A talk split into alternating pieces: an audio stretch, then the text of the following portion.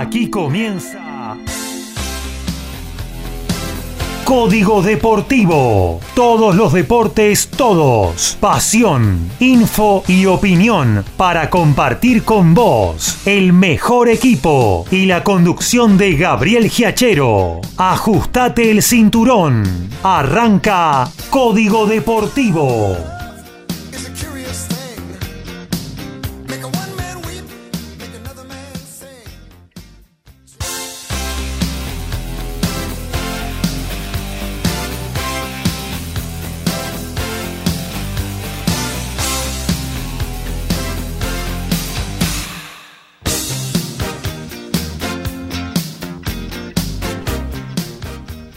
¿Qué tal? ¿Cómo les va? Muy, pero muy buenos eh, días. ¿eh? Aquí estamos en esta hermosa mañana sabatina a partir de las 11, como cada eh, sábado vamos a estar haciéndoles compañía deportiva hasta la 1 de la tarde aquí en esta edición, la 232 de Código Deportivo. Eh, en esta nuestra tercera temporada en el aire, haciendo y recorriendo cada una de las disciplinas deportivas junto a ustedes, queridos oyentes, y bueno, eh, tratando de transferirles la pasión que sentimos por eh, estar aquí eh, informándolos y empapándonos de todo lo que tiene que ver con eh, todos y cada uno de los deportes. Hasta la una le vamos a estar haciendo compañía. Luego emitiremos todo lo, la repetición de Good Times del jueves pasado, el muy buen programa que hizo Carlos Mauro en vivo, como cada jueves a partir de las 21 aquí en el aire de la emisora de Villa Pueyrredón. Podés eh, participar de nuestro programa. Vos ya sabés, sobre margen derecha de la página de la radio, ahí tenés la posibilidad de dejarnos tu mensaje, tu consulta, tu comentario, lo que quieras. Se hace con nosotros esta 232 de nuestro envío. También a través de cualquiera de las aplicaciones lo vamos eh, te podés comunicar y mandar tu mensaje o a través del WhatsApp que tenemos abierto 11 70 05 2196 11 70 05 2196 y ya vamos a saludar a nuestros compañeros porque se viene la 232 de Código Deportivo. Arrancamos por exteriores. Arrancamos por Balvanera, donde está Lautaro Miranda, al cual saludamos. ¿Cómo anda Lautaro? Hola Gaby, hola Alfredo, muy buen día para ustedes compañeros, muy buen día para toda la audiencia, un sábado hermoso eh, en la capital federal y lo vamos a disfrutar estas dos siguientes horas con Código Deportivo en lo que respecta al tenis, un sábado importante porque hay semifinales en Cincinnati con muy buenos cuadros tanto en, en mujeres como entre los hombres, entre los hombres, eh, hay dos top ten que son el 1 y el 2 del mundo y dos viejos conocidos como es el caso de Huber Hurkacz y Alexander Esberev. El polaco se medirá a Carlos Alcaraz el día de hoy y también eh, Sasha el alemán enfrentándose a Novak Djokovic, un clásico que eh, esta temporada eh, tiene su, su, primer partido, así que va a ser una muy buena semifinal ella. Y también después entre las damas, Igas Biontek ante Coco Goff y Carolina Mukova ante Arina Zabalenka. Así que la pelea por el primer puesto del ranking, tanto ATP como WTA, está muy caliente en Cincinnati con los números 2 tanto Djokovic como Zabalenka, eh, con la posibilidad de terminar el fin de semana como números uno del mundo. Y también hay un, eh, una dupla argentina que está eh, muy bien allí en Cincinnati, se trata de Machi González y Andrés Molteni, que hoy estarán jugando las semifinales del torneo ante el croata Ivan Dodig y el estadounidense Austin Krajcek. Eh, muy buen año de Andrés eh, Molteni y Machi González, ya están quintos en el ranking anual. Eh, y si logran estar entre las ocho para fin de año, ingresarán al torneo de maestros que se disputa en Turín. Y por último, hay un torneo eh, Challenger que tiene un finalista argentino que es eh, Luciano Darderi de Villa Gesell estará enfrentándose hoy en la final de Todi al francés Clemont Tabour así que si bien no sumaría estrella para la Argentina eh, nosotros acá por supuesto que, que lo informamos y lo comentamos muy bien, también en el estudio de MG Radio está el señor que informa sobre la pelota ovalada. Alfredo González, ¿cómo anda? Buen día. Muy buenos días, audiencia y gente de que hacemos código deportivo acá con los minutos justos sobre la hora, llegando lamentablemente eh, no pude estar un ratito antes, pero para compartir con todos ustedes otra emisión dominical, pero dominical no, desde sábados. Está, acelerado. Estoy, estoy, medio perdido. Eh, para disfrutar con todos ustedes esta edición de sábado de Código Deportivo con todo lo que tiene que ver en lo que corresponde al rugby, ya que en el día de ayer se presentó Argentina 15 en Uruguay en la despedida del equipo uruguayo de su público en la previa al Mundial. También vamos a tener información de los Pumas, ya que eh, se siguen preparando para lo que va a ser el próximo Mundial, que ya estamos a menos de un mes del partido inaugural frente Inglaterra. Eh, se presentó el torneo del interior, el torneo más federal eh, del rugby y creo que de muchos deportes, ya que excepto los equipos de Buenos Aires, participan todos los demás. Bueno, también tenemos eh, el fixture del Super Rugby y muchas cosas más para informar en un rato más. Muy bien, ahí tenemos también obviamente lo que tiene que ver con el básquetbol, alguna incorporación eh, de los equipos para la Liga Nacional, la semifinal que la selección argentina disputará esta noche frente a Chile, eh, buscando eh, volver a encontrar a Bahamas en, en la final del torneo que va a ser a todo nada, ¿no? Porque eh, si salís segundo no, no vas a los eh, reclasificatorios europeos para participar de París 2024. Así que eh, a ganar o ganar hoy la selección argentina con un compromiso quizás un poco más al alcance de la mano y mañana va a ser durísimo frente a una Bahamas con cuatro NBA que ya nos eh, marcó el terreno, el territorio eh, en la semana cuando se enfrentaron y ganaron con mucha autoridad sobre el equipo argentino. Eh, también se viene el turismo carretera en el autódromo de los hermanos Galvez, ahí en la zona de Villa Lugano, reafaltado, redimensionado. quedó muy lindo el autódromo y va a debutar la categoría madre, la máxima la más popular también del automovilismo argentino, eh, lo va mm, a, reinaugurar este em, icónico autódromo porteño donde tantas jornadas de gloria vivimos eh, y también que ha recibido en innumerables oportunidades a la categoría mayor del automovilismo del mundo que es la Fórmula 1. Y bueno, algo de boxeo tenemos. Ayer se diputó una velada en el Luna Par. Vamos a estar con las dos peleas más importantes. Eh, y, no mucho más porque hoy realmente es pobre la, oferta del boxeo para esta noche, así que bueno, vayamos eh, combinando con la patrona para, para bueno, ver alguna serie o alguna peli en la televisión y quedar como un duque, decir, ves, hoy no miro boxeo, hoy miramos eh, películas, cine y series. bueno, Arrancamos, ¿eh? La 232 de Código Deportivo. Tiene los puentes de Madison para ver, siempre le gusta a las mujeres ver esa película. Los puentes del Madison, sí, linda película, hermosa, hermosa. Está en YouTube, debe estar. Sí, tiene tantos años, pero esa, con esa no seguro gana. Sí, ¿no? Sí, esa la, la quieren ver siempre. ¿Garpa esa? Sí, esa la quieren ver siempre, olvídese. 232 de Código Deportivo.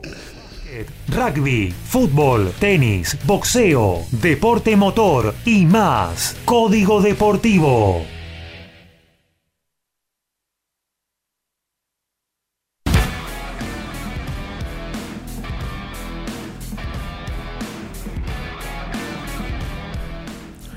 Cuando Michael Cheika dio a conocer los 33 que van al Mundial, muchos jugadores quedaron afuera y volvieron a sus clubes. Es el caso de Lucas Paulos y Facundo Bosch, que rápidamente se sumaron a los entrenamientos de Bayón. Paulos es una de las caras nuevas del club, que en el día de ayer debutaron en el top 14 cuando enfrentaron a Toulouse ganándole 26 a 7. El otro argentino del plantel es Rodrigo Bruni, pero va a jugar el Mundial.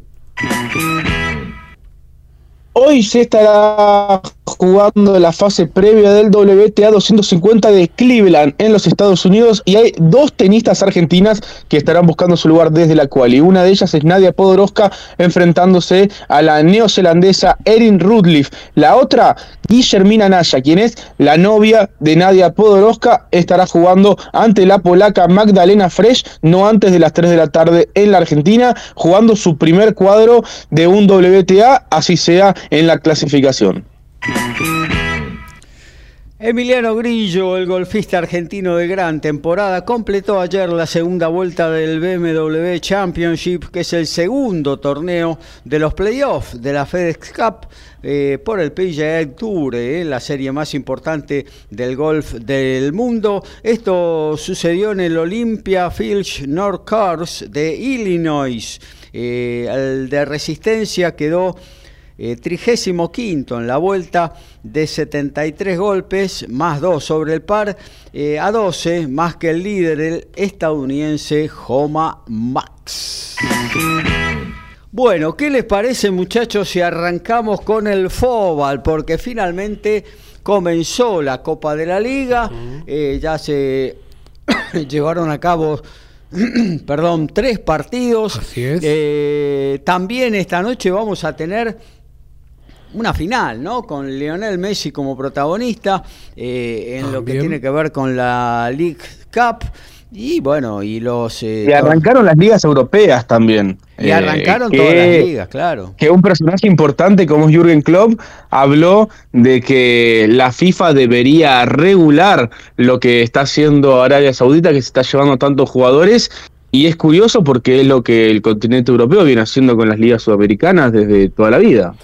Claro, tal cual, tal cual. Pero bueno, ellos están un poco sometidos a este fair play financiero que nunca se sabe bien cómo, cómo se maneja, ¿no? Porque hay equipos que compran, compran, compran y no sé, porque no entran en el fair play financiero. Eh, pero bueno, eh, un poco alude a eso Klopp, ¿no? Porque realmente hoy, te digo, el el campeonato, el torneo de Arabia Saudita, si me apurás, creo que es más importante por las figuras que tiene que, la Liga de España, por ejemplo. No sé, eh, si ponemos como top a la Premier League, eh, quizás en segundo término eh, al Calcio, a la Liga A de Italia. y bueno, y siempre poníamos a España, pero realmente con las figuras de primer nivel que aún vigentes, porque no son figuras que están en la decadencia de su carrera, sino que todavía tienen cuerda para rato y la hubieran tenido también en el continente europeo. Y bueno, ahí está la Liga de Arabia Saudita eh, poniendo los petrodólares sobre la mesa y llevándose a, los principales jugadores del continente, ¿no? Y mucho... Sí, totalmente. Además, eh, hay algunos jugadores, va varios, que, bueno, ellos, eh, algunos de, los que se han ido son musulmanes eh, y han declarado también sentirse muy cómodos. Uno de ellos, por ejemplo, es el caso de, de Koulibaly, que se fue del Chelsea, eh, que dijo que, se, que él espera sentirse muy cómodo en un país musulmán y también tiene 30 millones de razones eh, todos los años para sentirse muy cómodo eh, y creo que eso ayuda también. Claro, es impresionante los números que se manejan. Eh, bueno, la última contratación, quizá la más resonante de todas, la de Neymar, ¿no? Que aterriza ahí con unos cuantos millones de dólares también al año. En el equipo de Emiliano Díaz. Claro, claro. En el Al Hilal, que es de alguna manera el equipo más grande, si se quiere, de Arabia Saudita. Y uno de los que más se reforzó también con grandes figuras, ¿no? Eh, en fin, eh, veremos cómo, cómo se desarrolla el tema este de, Arabia Saudita, eh, pero bueno, los europeos, ¿no?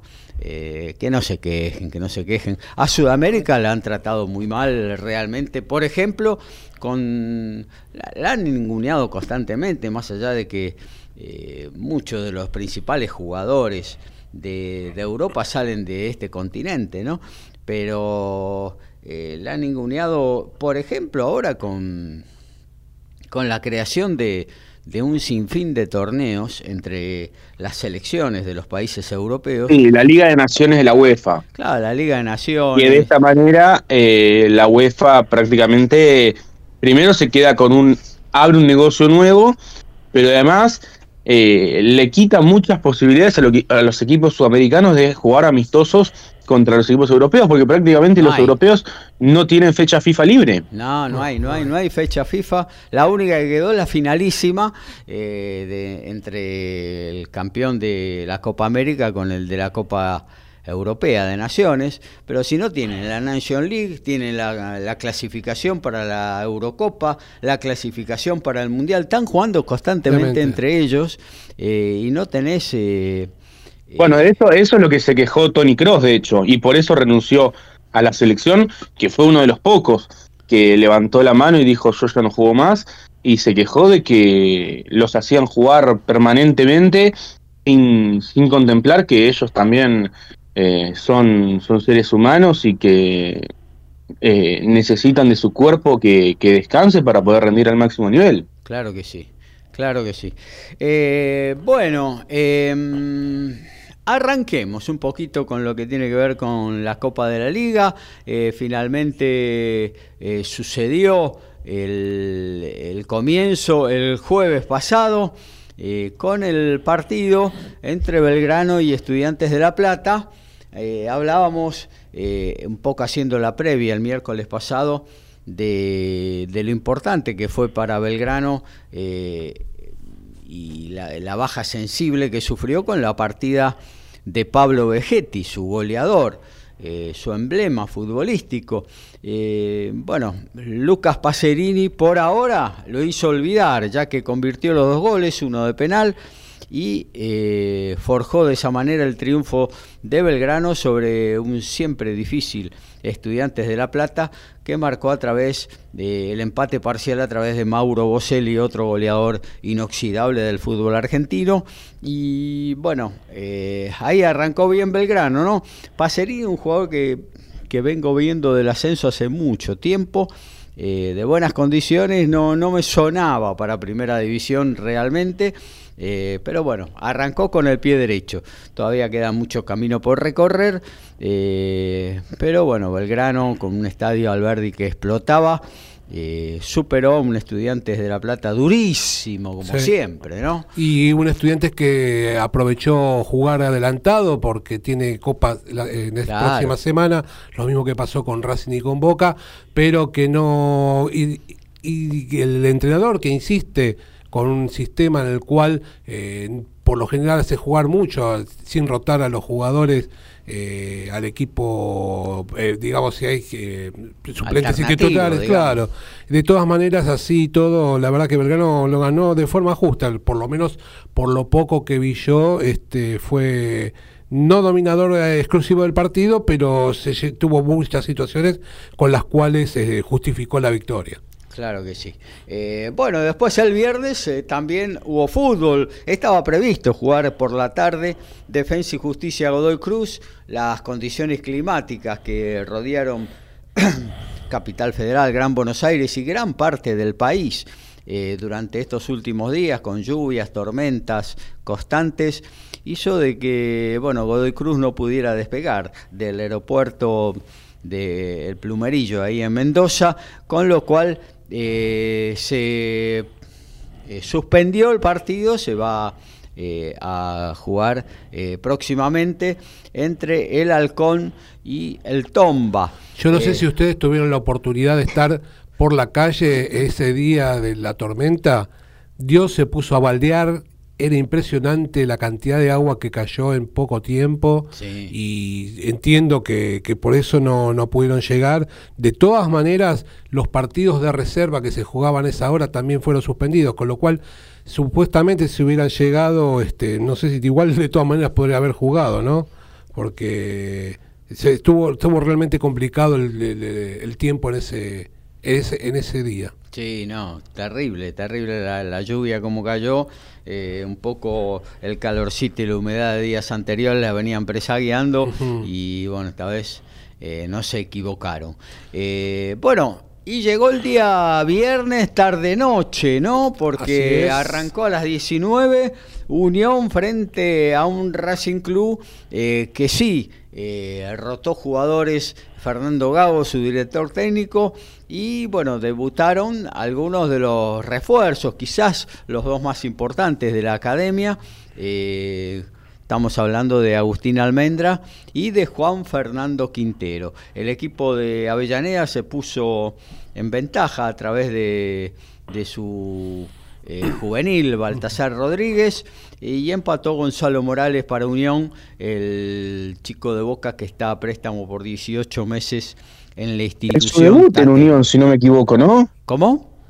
Su debut era en Unión, Era el, de Morales. claro. Sí, sí, sí, era el debut. Y ya se besó el escudo. Sí, se besaba el Sí. escudo como si fuera de toda la vida. Una cosa Sí, rara.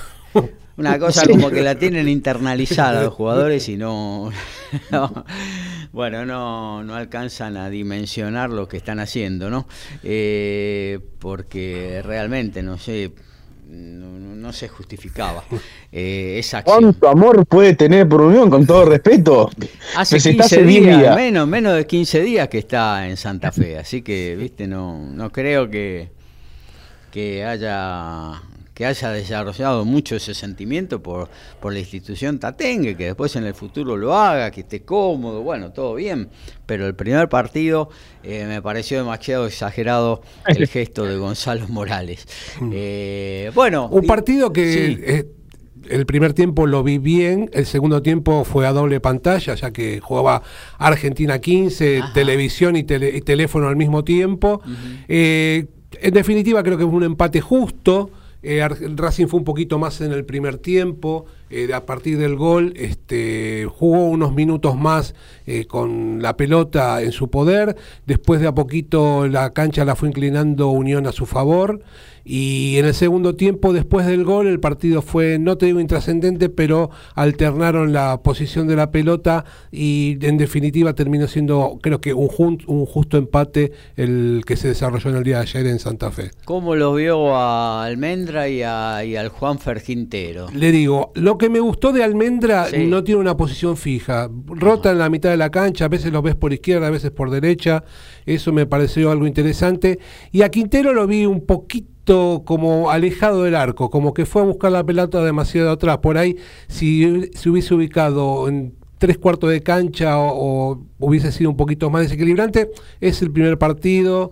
este, Casi que no conoce a los Cas- compañeros. Exactamente. Y de esa manera yo creo que si se van eh, hilando algunas cosas puede ser un jugador más que interesante teniendo en cuenta que ya próximamente llegan Carbonero, Roger Martino, Emiliano Vecchio. Va a tener un poder ofensivo interesante a Racing de, ahora en más. Claro que sí. Y bueno, y también eh, eh, un Juan Quintero que mm, hay que decirlo, por ejemplo, en la etapa de River eh, aparecía siempre desde el banco, o sea, no sumaba es. 90 minutos. Nunca jugaba 90 minutos. Claro. Yo no sé si es por su, la condición, yo no sabía que tenía este problema del corazón. Tiene un, lo que se dice vulgarmente un soplo, no soy médico, y eso este, ya jugando para River lo tenía, pero aparentemente no le te traía problemas a la hora de jugar. Yo no sé si es que por eso no juega los 90 minutos, pero la verdad que lo poco que jugó ayer, no lo poco no, jugó bastante, jugó parte del segundo tiempo también. Claro. Eh, se lo ve un jugador diferente, un jugador que Tiene que muy buena pegada, muy buena mucha pegada, calidad. mucha calidad, la habilitación a sus compañeros, este, la verdad que ha sido algo que, que para destacar. Y bueno, yo te digo, el- con el paso del tiempo creo que si se afianza va a ser eh, algo que se va a disfrutar de parte de la gente de, de Avellaneda, ¿no? Bueno, fenómeno. Y también eh, este chico Baltasar Rodríguez siguen saliendo de- del Tita, del predio de Tita Matius y del Racing Club, donde entrenan y se forjan las inferiores de la institución albiceleste. Eh, eh, bueno, siguen saliendo buenos jugadores. ¿Este era un debut de Baltasar Rodríguez? No, no, ya, había jugado. No, ya había jugado. Jugó alrededor de 6, 7 partidos ya en primera. El que, por ejemplo, es eh, la gran aparición es la de Ojeda, que, claro. que se destacó ya en el partido anterior. De hecho, eh, una de las posibilidades es que si se juega con dos puntas eh, y se juega con un Romero va a ser el 9 y el que saldría sería Auche y el que sería titular sería Ojeda. Así que este, desde ese lugar este, un, gran apoyo del entrenador a un chico que recién comienza, ¿no? Pero que es como vos decís, son jugadores del, del Tita que de a poquito van dando sus frutos, ¿no? Claro que sí. Frutos que van a ser en principio futbolísticos y que pueden ser económicos también en el futuro. Eh, y Los clubes argentinos, si no venden no le cierran los números. De eso se trata justamente el fútbol profesional. Eh, todos, todos tienen la necesidad de vender jugadores porque ahí, ahí es donde se hace la diferencia em, con, por ejemplo, el canon televisivo, la entrada de sponsors, socios, todo eso se mantiene un poquito eh, todo lo que tiene que ver con el costoso fútbol profesional, eh, pero bueno, la diferencia para hacer una obra, para mejorar infraestructura y demás llega cuando, cuando entran dólares frescos por una transferencia, ¿no? Lo vemos en River, lo vemos justamente creo que el caso un poco emblemático es el de River, ¿no? Con estas últimas transferencias, el dinero que ha entrado por Enzo Fernández, eh, bueno, ahora Lucas Beltrán, anteriormente también otro jugador que habían vendido, bueno. Como eh, vos bien destacás, el estadio de River ha quedado muy lindo, gracias a que han podido invertir mucho dinero por esto de las ventas, ¿no? Claro que sí, ahora también eh, han tenido la posibilidad de tener un predio eh, cerca de lo que era la ex ESMA y ahí van a ser también mm. eh, todo un complejo para divisiones inferiores y demás. Armar el estadio es un dinero muy bien invertido y yo creo que basta con ver el, los estadios del fútbol brasilero, me parece que el fútbol argentino va a ir en esa dirección.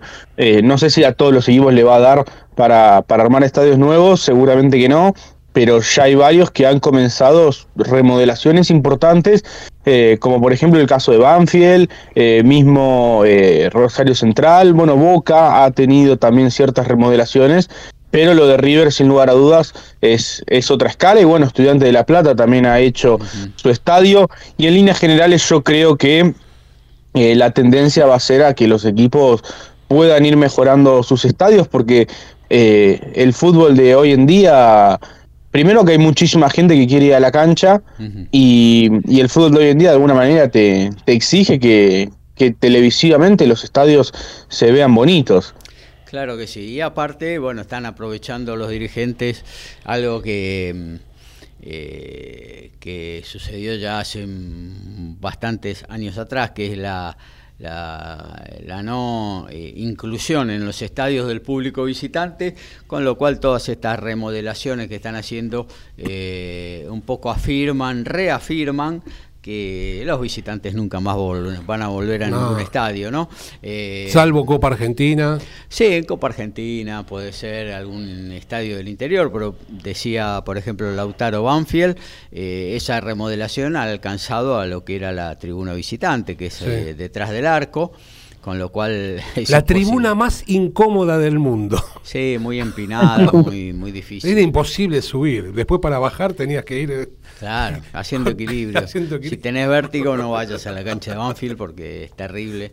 Eh, pero bueno, ha quedado lindo, sí, el estadio, pero bueno, sabiendo de que los visitantes nunca más se van a acercar a ningún estadio del fútbol argentino, ¿no? Eh, a mí me, me, me gusta eh, el fútbol con las dos hinchadas. ¿eh? Era hermoso, era hermoso llegar al estadio, ver el público tuyo, el público del otro equipo y participar de esa fiesta previa y después ver el partido. No, y siendo hincha conocías otras canchas también. Claro. Eh, eso ya lamentablemente, salvo ir como neutral, pero siempre es un problema. Eh, lo que tenía antes era que, bueno, vos podías ir y, conocer otros estadios y eso era realmente muy lindo. Más el viaje, la previa, con seguramente iba siempre con, un grupo de, amigos o que iba siempre a la cancha. Era todo una ceremonia eh, futbolera que, bueno, ya difícilmente, salvo, como decía Alfredo, en Copa Argentina, eh, no se va a a replicar en ningún estadio, ¿no? Eh, sobre todo acá en, la ciudad autónoma de Buenos Aires, algunos estadios del interior o quizás de la provincia eh, puedan eh, autorizar esta llegada de neutrales, así entre comillas, ¿no? Pero si no va a ser imposible, creo yo, que ya los visitantes vuelvan a los estadios. bueno, Empate de Racing entonces en este inicio de la Copa de la Liga. 1 a 1 en Santa Fe con un equipo alternativo. Eh, y luego vino Boca, eh, que ganó con autoridad frente a Platense 3 a 1. Eh, primer gol de Edinson Cavani con la camiseta Geneise. Y, Boca eh, estrenando camiseta también. Estrenando camiseta y... Sí, rara. Eh, yo creo que al hincha de Boca le va a tomar un tiempo acostumbrarse a esta camiseta, porque eh, con la suplente uno tiene la idea, viste, de que, bueno, la suplente es la suplente, si quieren poner una camiseta rosa, no nos vamos a quejar tanto, pero cuando te tocan la titular ya es otra cosa. Y yo me acuerdo de aquella emblemática que Diego se, casi se rehúsa a usar, que tenía una franjita blanca al lado de la amarilla, que fue todo una ah, situación en ese momento. Diego muy enojado porque no quería jugar con esa camiseta. Claro. Eh, sí, yo, creo, yo creo también, así como decíamos lo de los visitantes, creo que las camisetas, el tradicionalismo de las camisetas... Eh, se debe respetar, porque el hincha eh, es fanático de sus colores, ¿no? Y eh, eso se debe respetar, sobre todo en la camiseta titular. Después eh, vemos las alternativas, pero bueno, hay muchas acciones de marketing, las empresas proveedoras de indumentaria deportiva eh, sí, todos los años necesitan renovar. Necesitan renovar, necesitan todos los años, todos los equipos renuevan su camiseta. Eh, y bueno, la venta pasa a veces por algo novedoso. Hay algunas que son eh, realmente hermosas, ¿no? Pero incluso para el tiempo libre, para usar como tiempo libre. Así es. Pero, pero bueno otras van en contra justamente de esta tradición de los colores eh, de los colores de cada equipo, ¿no? Eh, cosa que habría que tener en cuenta. Las empresas tendrían que tenerlo en cuenta y también los clubes, ¿no? Hacer fuerza para que su camiseta sea del color que fue siempre y no solo no del color, sino de, la forma que fue siempre. Me acuerdo un año, eh, para hacer un caso propio, Chicago arregló una hermosa camiseta eh, verde y negra, claro, pero a rayas horizontales. Parecía un equipo de rugby Chicago. Eh, era hermosísima la camiseta, pero bueno, no tenía nada que ver con, la historia del club. Eh, y, y, bueno, a eso se apela. Extraño, rayas horizontales en, en el fútbol yo así, así pensándolo ahora, no tengo un equipo eh, que utilice rayas horizontales, es algo totalmente atípico. El Celtic. El Celtic, claro. es verdad. Verde y blanco horizontal. Celtic de Escocia. Claro. Y otra cosa que también, eh, bueno, lo que pasa es que la economía argentina no colabora en ese sentido, pero muchos clubes, sobre todo del ascenso, tienen una camiseta, no sé, infinidad de publicidades que hacen que también este, no colaboren con, la estética de, la, indumentaria, ¿no? Bueno, pero esas cosas, no, la verdad, no, contra eso es difícil luchar, ¿no? Porque los clubes también necesitan el dinero. Claro, claro. ni hablar, ni hablar. Eh, sí, en el ascenso es muy, eh, muchos equipos utilizan la, la, famosa aseguradora que ha salvado a más de un equipo en el ascenso, ¿no? Claro, claro. Y sí, sí, no, no, no. Y a veces estás condicionado por la parte económica, evidentemente, y bueno, tenés que aflojar con algunas cosas, ¿no? Sobre todo ahí en el ascenso, incluso equipos chicos de primera división también. Eh, no, bueno, y pensar que Boca, por ejemplo, hasta hace dos meses, poco más, eh, no tenía sponsor en, en, el, en el pecho de la camiseta, en, el, en la parte delantera de la camiseta, que, y estuvo un año jugando así. ¿Y cuánto puede pagar una publicidad en el frente de la camiseta de Boca? Es un montón de, dinero que Boca dejó de, de ingresar eh, por no tener auspiciante. 6 millones de dólares por año. Y bueno, eh, Boca lo, lo, dejó de ingresar por no tener auspiciante en, en, el frente de la camiseta. Claro es un perjuicio enorme. Bueno, y la Roma, por ejemplo, eh, la Roma donde juega Pablo de Bala, también es un equipo que no tiene auspiciante en las camisetas quedan hermosas, así lisas, quedan hermosas. Pero bueno, eh, es un perjuicio económico muy grave no, no tener un, un patrocinador en el frente de la camiseta.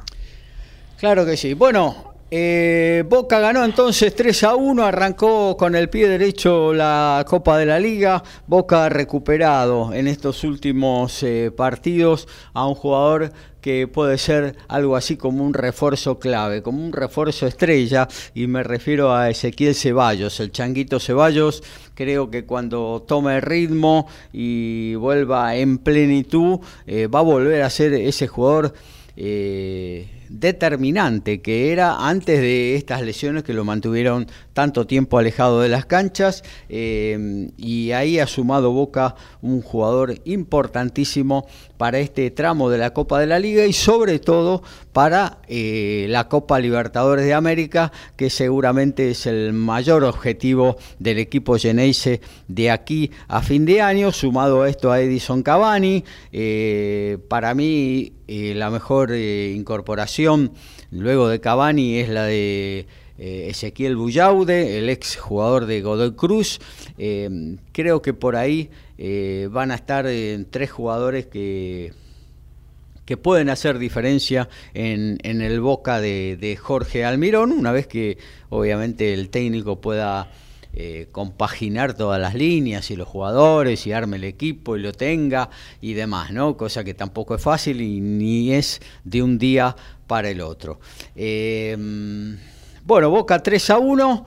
Eh, y bueno, ahora esperar el choque entre Boca y Racing justamente de la próxima, del próximo día miércoles. El primero de ellos va a ser en la bombonera de Buenos Aires, luego definirán eh, el miércoles siguiente, en el mismo horario, en el cilindro de Avellaneda. Un eh, partido que, bueno, se, será interesante el del próximo, el de, la semana ahora, eh, porque siempre que jugás una instancia de estas contra un equipo argentino es diferente. Y si no, pregúntenle a River, que, que, bueno, ha perdido con Vélez el año pasado. Eh, es, es otra cosa, no, no atiende a, ninguna lógica y, bueno, me parece que eh, tanto Racing como Boca desde ya que quieren pasar, pero definitivamente no quieren perder. Eh, entiéndase a lo que me refiero, eh, porque el folclore que tiene detrás estos partidos, y bueno, además Racing ya viene de haber perdido eh, la, serie en, el, en 2020, que el partido de ida, recuerdo, lo bombardeó a Boca, lo llenó a pelotazos, fue sumamente superior y apenas le ganó una serie y bueno, Boca la bombonera pudo darlo vuelta pero yo creo que eh, este Racing eh, ha demostrado más actitud con, con, la serie, la última ante Atlético Nacional, ha demostrado muchísima actitud. También eh, la diferencia es que en esta ocasión el partido de ida se jugará en la bombonera y el partido de vuelta se jugará en el cilindro, que cambia, porque le pone a Boca en la responsabilidad de ganar el primer partido. Boca no puede ir al cilindro con un empate. Boca tiene que ganar el primer partido y eso el plantel claramente lo sabe. Y, además, bueno, ayer hemos visto las, las declaraciones de, Agustín Almendra llegando a, a Racing que uno pensaría que eh, hubiera esquivado el bulto y en realidad todo lo contrario, cuando le preguntaron por, por Benedetto, él dijo que, que ni siquiera lo saludaría, que es un buchón.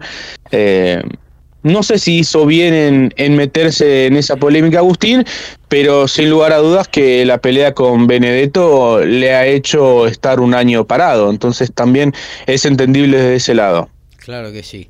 Eh, bueno, eh, veremos. Sabes que estos partidos de 180 minutos, como son y de vuelta, eh, no sé si hay tantas obligaciones, sobre todo cuando son equipos del mismo país, ¿no? Porque Boca ha, ganado en unas cuantas oportunidades en, la cancha de Racing con todo el público de Racing, ¿no? Y también Racing en bueno, salió campeón en cancha de Racing aquel triangular histórico con Tigre y San Lorenzo también. Claro, o sea que no, no, no es imposible ni, ni, sería eh, ningún asombro que, Boca ganara de visitante, como que Racing ganara el miércoles en la bombonera. Em, son, son partidos que, como vos decís, ¿no? entre equipos que se conocen mucho, técnicos que se conocen mucho, eh, verdaderos partidos de ajedrez más que de fútbol, eh, donde eh, todos van a ir con pies de plomo, ¿no? Para no cometer un gran error y esperar no tener una mala noche que te elimine ya en el primer partido, eso es obvio. Eh, pero bueno, eh, yo creo que es apasionante. Boca Racing apasionante. Aseguran un, un equipo argentino en semifinales de Copa Libertadores, cosa que hace rato no sucede.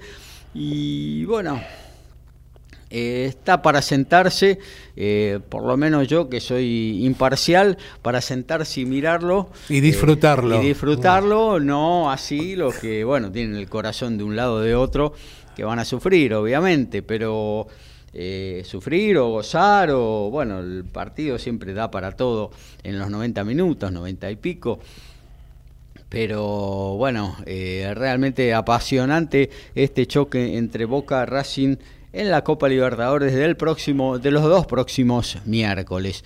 Y hoy sigue la zona 1, eh, porque Boca Racing están en la, en la zona 2 de la Copa de la Liga.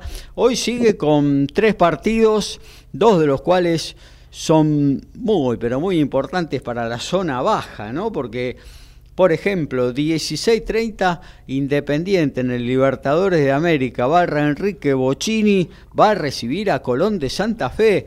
Y los dos están ahí, ¿eh? los dos están ahí en las últimas posiciones. Independiente un poquito más despegado, pero no tiene nada que regalar y le vendría muy bien al rojo arrancar esta Copa de la Liga frente a un adversario hoy por hoy directo, ganando los tres puntos ahí en Avellaneda, ¿no?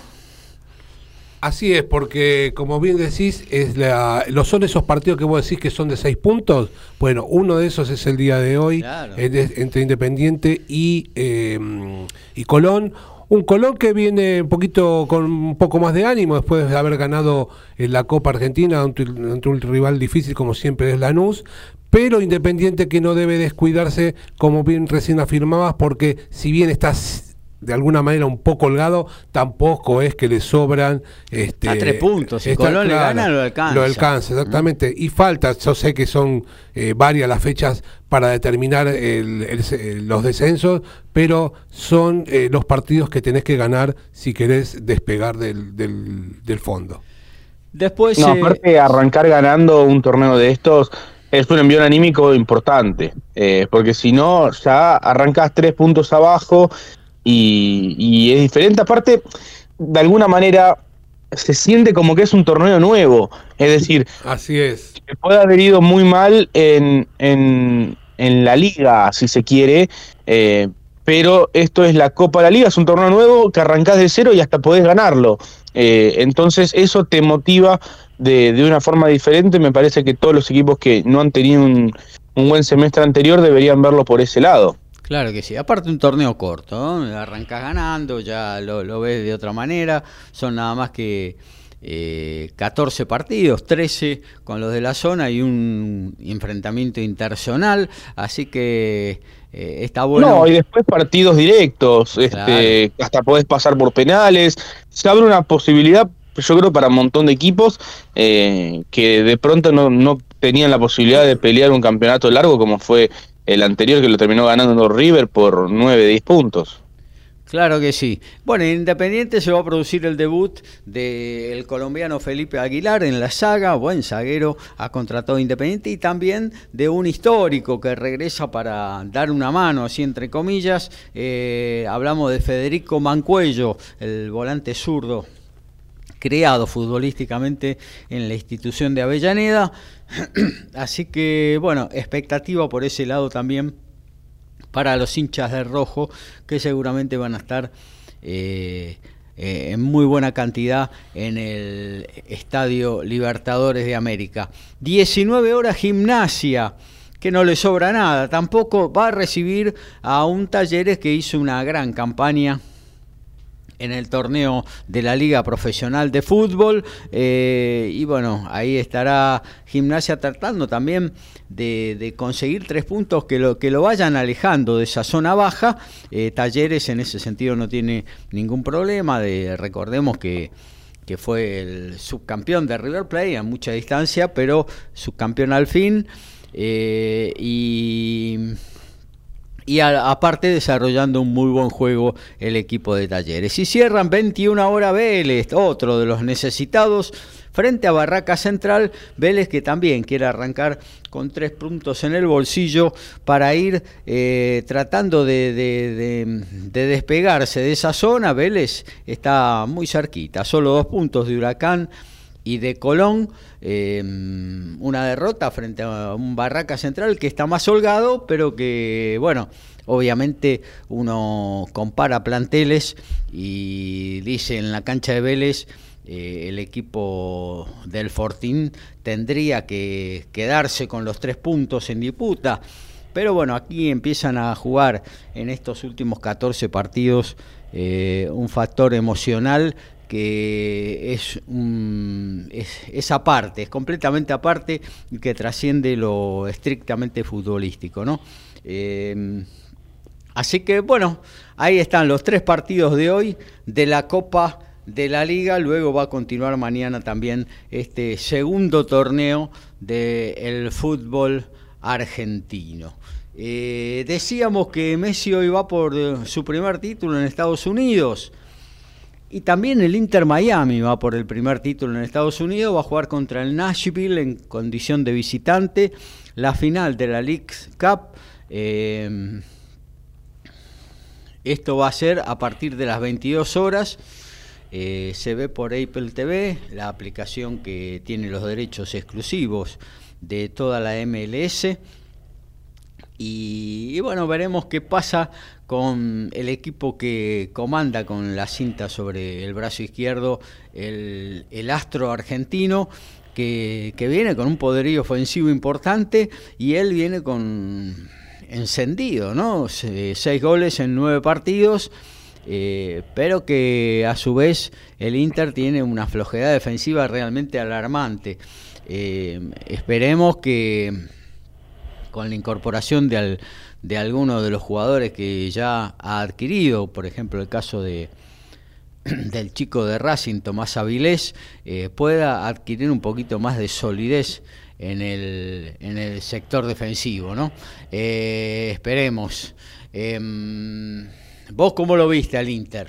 La verdad que el otro día este, se destacó el equipo de Messi en, un torneo que es medio raro porque eh, juegan los equipos mexicanos y los equipos eh, mm, de, Estados Unidos. Y yo pensé en principio que la liga mexicana iba a ser predominante en ese sentido con respecto a, a, los equipos de Estados Unidos, pero no, este, los equipos eh, de Estados Unidos están teniendo mejores resultados. Y en ese sentido, eh, como recién nombraba Gabriel y nos comentaba, el equipo de Messi, el Inter Miami, es uno de los este, que se destaca en este sentido. Y teniendo en cuenta que con las incorporaciones que ha tenido, eh, es uno de los que va que estuvo peleando y hoy juega la final eh, tan esperada por el equipo de Miami teniendo en cuenta que venía jugando este, los partidos eh, en las últimas colocaciones en el torneo local. Un Inter Miami que, como decíamos, que con Messi y el resto de los este, incorporaciones se ha destacado en un juego eh, donde uno lo ve a la distancia y parece no ser este, un torneo de la calidad con la que se jugaba cuando él jugaba en Europa. Así y todo, este, es un equipo, un, torneo con eh, mucha este, eh, vitalidad, o sea, hay mucha velocidad en el juego, pero a veces tienen ingenuidades que hacen que no sea todo lo atractivo que uno quisiera. Así todo, en ese contexto, el Inter Miami es uno de los equipos que se destaca y yo creo que por teniendo en cuenta estas tres incorporaciones que ha tenido en, el último tiempo, donde Messi creo que es eh, fundamental en, esto, ¿no? En sacar eh, la gran diferencia que está sacando el Inter Miami en este momento. También no olvidar que este es un equipo que está último en su conferencia en, en, la, en la MLS, juega en la conferencia este, eh, en ese sentido, el fútbol de, los Estados Unidos y parte de Canadá tiene un sistema muy parecido al tradicional certamen de competencia de los Estados Unidos que se puede ver en la NBA, en el fútbol americano, en el hockey sobre hielo, y está último en su conferencia. Y está a punto de, está a un partido de sacarlo campeón. Eh, hace dos meses esta situación era totalmente impensada y, me parece que es un mérito enorme de, Lionel y bueno, obviamente de todo el equipo de haber dado vuelta a esta situación y, hoy en día estar por, por ser campeón, otro torneo desde ya, esto, aunque salga campeón no quiere decir que, que se puede relajar en cuanto al campeonato, pero me parece que lo van a abordar con otra tranquilidad, con otra eh, responsabilidad, porque ya con, este torneo, por ejemplo, ya han clasificado a la Copa de Campeones de la CONCACAF, la CONCA Champions, y me parece que, es impresionante pensar que llegó un equipo que estaba último y, y lo puede sacar campeón en un torneo que además incluye a equipos mexicanos. Claro, pero es como bien vos decías, esas tres incorporaciones fueron suficientes para que de un equipo que pelea por las últimas posiciones a un equipo que puede llegar a, ser campeón. La verdad que es mucha la diferencia que le dio Messi y su el resto de las incorporaciones a este Inter Miami. Bueno, eh, 22 horas entonces, siempre hay alguna posibilidad si no tenés Apple TV de, ver la final de Messi, eh, y vos sabés a qué me refiero. Em, recordemos que eh, Messi va a seguir jugando, porque esto es, un, eh, es una, una maratón que está atravesando el Inter Miami, todos los equipos de la MLS y también Messi. El miércoles van a enfrentar a Cincinnati por las semifinales de la US Open Cup, algo así como la Copa Argentina de la MLS. Y luego sí, va a volver la competencia del país del norte eh, cuando enfrenten eh, en Nueva York al Nueva York Red Bull por la fecha 28 de la fase regular de esta, de esta liga. Esto va a ser el sábado próximo. Eh, bueno, a ver, creo que tenemos para actualizar algo de lo que está sucediendo en rugby, no, no hay nada. ¿Tenés? Sí, sí. Dale, 33 minutos del el primer tiempo en el Principality de Cardiff. Gales está perdiendo con Sudáfrica 12 a 9 y le está haciendo precio. Muy bien, eh, creo que tenis todavía no, no arrancó eh, nada por ahí en Cincinnati, ¿no, Lau? No, Gaby, recién ahora al mediodía, Igas ante Coco Goff, eh, ahora en cinco minutos estará arrancando, así que tendremos toda la segunda hora para actualizar con esta gran semifinal del WTA 1000 de Cincinnati. El Liverpool con goles de Luis Díaz y Mohamed eh, Salah le está ganando eh, al Barnemouth 2 eh, a 1 el Wolverhampton pierde con el Brighton 1 a 0 en su estadio y el Fulham también en condición de local está cayendo 1 a 0 frente al Brentford. A todo ritmo, info y opinión Código Deportivo. Código Deportivo.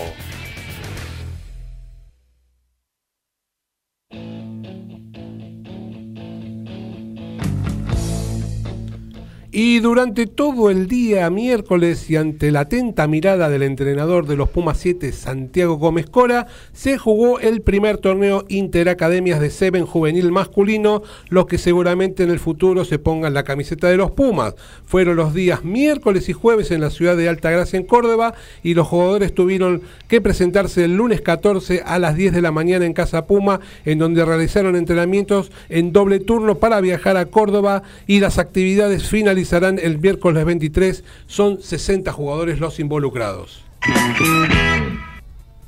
Y el día de mañana estará comenzando el ATP 250 de Winston-Salem. Este es en Carolina del Norte, último torneo previo al Abierto de Estados Unidos y habrá tres tenistas argentinos en acción. Uno de ellos es Juan Manuel Cerúndolo, que debutará ante el ruso Roman Safulin, cuarto finalista de Wimbledon.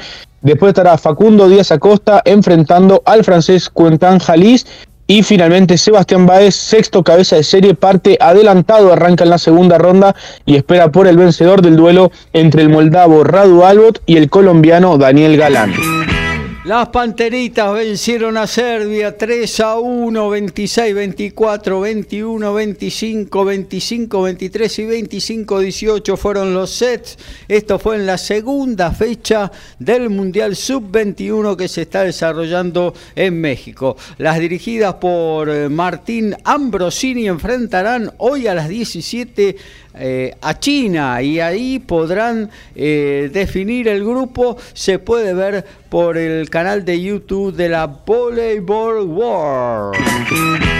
Bueno, nos vamos a meter rápidamente en lo que tiene que ver con el básquetbol, ¿eh? porque hoy Argentina eh, se juega la chance de ir a la final, eh, tiene que ganar todo. Hoy la semifinal y mañana la final para tener alguna chance de aterrizar en París 2024. Igualmente, por más que pasemos este eh, este preclasificatorio de Santiago eh, es muy, muy difícil porque vamos a estar enfrentando a verdaderas potencias allá en Europa y Argentina hoy está en una etapa de transición eh, con la formación de su equipo que bueno se le está haciendo de a poquito va, va paso a paso, pero bueno, no, no está para competir con las grandes potencias que ya tienen equipos formados eh, hace rato. Hoy 18-10 Argentina enfrentará a Chile, un partido que no tendría que tener inconvenientes el seleccionado argentino para superar. Y luego em, enfrentaría em, a Bahamas, que, juega la otra semifinal. Eh, esto va a ser en el Estadio Ciudad, ahí en Santiago del Estero donde habitualmente hace de local Kimsa, el último campeón de la Liga Nacional de Básquetbol.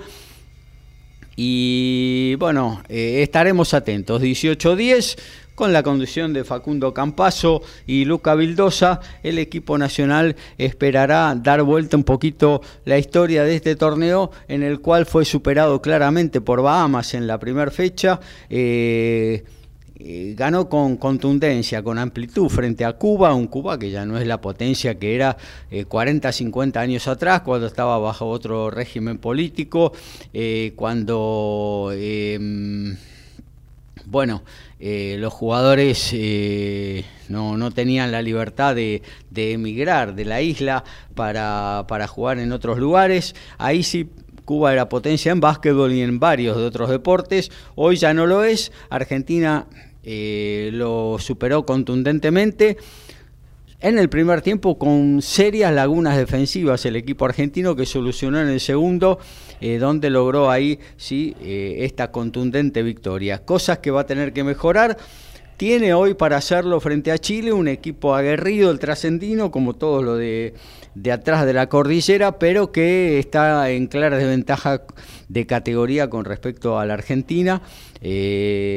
Pero bueno, no las va a poder de ninguna manera repetir si es que mañana la final es contra Bahamas como se supone que va a ser.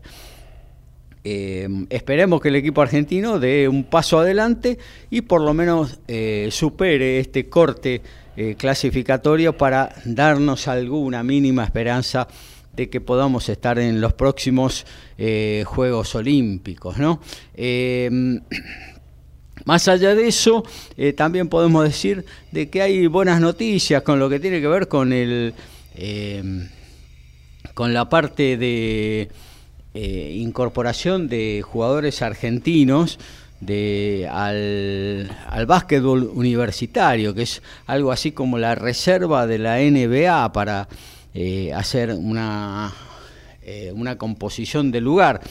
Y ahí, bueno, finalmente arregló el interno argentino Bautista Giral, de 19 años nada más y 2 metros 12 de altura eh, estaba en la academia de la NBA, pero en México, y ahora continuará su carrera en el nivel 1, en el más importante, en la Universidad de eh, Albany. Em, creo que Argentina está de a poquito, por esto decía antes del paso a paso y de la evolución de los jugadores y del equipo, eh, incorporando gente de, buena estatura cosa que era el gran déficit nacional, ¿no? 2 metros 12 este chico, 2 metros 11 Frank Cáfaro, que anduvo bien en los dos partidos aquí en Santiago del Estero, eh, que también milita en la Universidad de Virginia de la NCAA, NCAA de los Estados Unidos.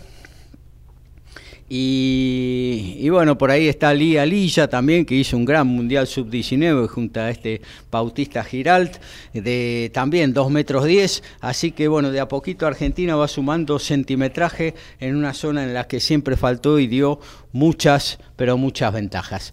Nos vamos a ir a un corte institucional de la radio, ¿eh? al de, de las 12, y luego vamos a arrancar con tenis, vamos a arrancar con automovilismo, con boxeo, con rugby, con un montón de cosas para compartir todavía más en esta, la 232 de Código Deportivo. Donde quieras, desde cualquier lugar del mundo, las 24 horas, con buen o mal tiempo, vivís momentos geniales. Escuchás MG Radio. Mabel Rodríguez, clases de canto, interpretación, trabajo corporal y vocal. Comunicate a nmabelr@hotmail.com o al Instagram arroba nmabelr. Animate con Mabel Rodríguez.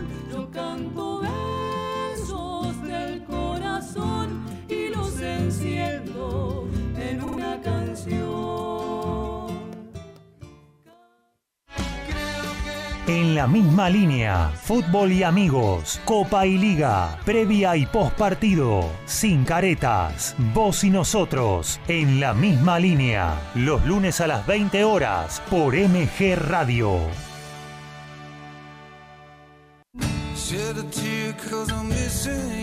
Entre la música y el silencio, entrevista y charlas, entre la luz y la oscuridad, buena música entre el miedo y la confianza, entre dimensiones, con Facu Romegiali y Lau Marzó, los martes a las 18 horas por MG Radio.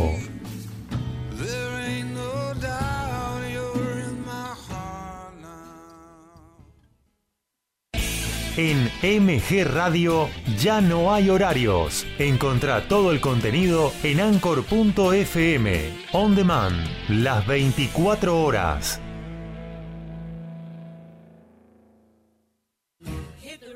Y entonces, ¿qué hacemos? Un magazine de espectáculos con música, cine, series, entrevistas y curiosidades del deporte. Prendete a Y entonces, ¿qué hacemos? Los miércoles a las 20 horas por MG Radio.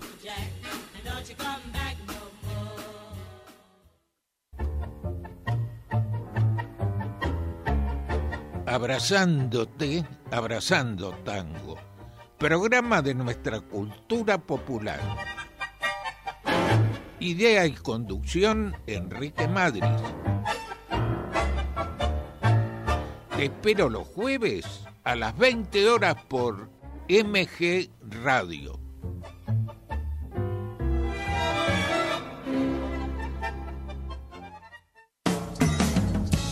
Hola, soy Sergio Grosso y te invito a participar de El Acompañante todos los viernes a las 21 horas. Los temas de la vida abordados desde el conocimiento, la literatura y la música.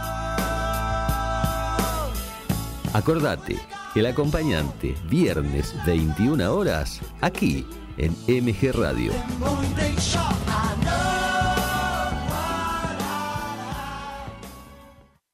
Hacer radio es posible en MG, el precio más bajo del mercado y un mes gratis. Haces el programa en el estudio o en tu casa. Comunicate a info@mgradio.com.ar o a nuestras redes sociales. MG Radio te va a sorprender.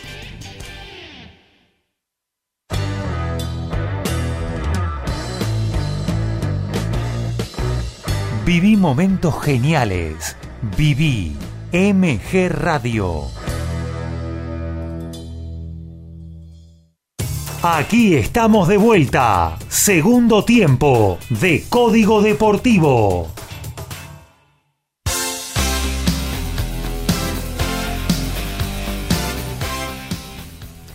Desmenuzamos todo el fútbol de la Copa de la Liga, hablamos de la final de la League Cup y el presente de Messi en el Inter de Miami. También hablamos algo de básquetbol, de la eh, imperiosa necesidad que tiene la selección argentina de ganar hoy y también mañana frente eh, a la final eh, que seguramente será contra Bahamas en el preclasificatorio a los Juegos Olímpicos, pero todavía tenemos muchísimas cosas para compartir con todos ustedes. Recuerden que a partir de la una, al cierre de Código Deportivo, estamos con la repetición del muy buen programa que Carlos Mauro hizo el jueves pasado, como todos los jueves en vivo en nuestra emisora a las 21 horas. Good Times, Blues, Jazz, Soul y algo más se dedicó en este programa un poquito más al rock porque hizo un muy buen recuerdo con el anecdotario y la info eh, en el recuerdo del Festival de Gusto del, de 1969, el primero que se hizo eh, y que cumplió eh, hace poquito su 54 aniversario. Pero nosotros estamos para el deporte, así que arrancamos, Segundo tiempo, sí, segunda hora de Código Deportivo. Somos pasionales, tenemos buena onda y también nos calentamos. Sumate a Código Deportivo. Somos como vos.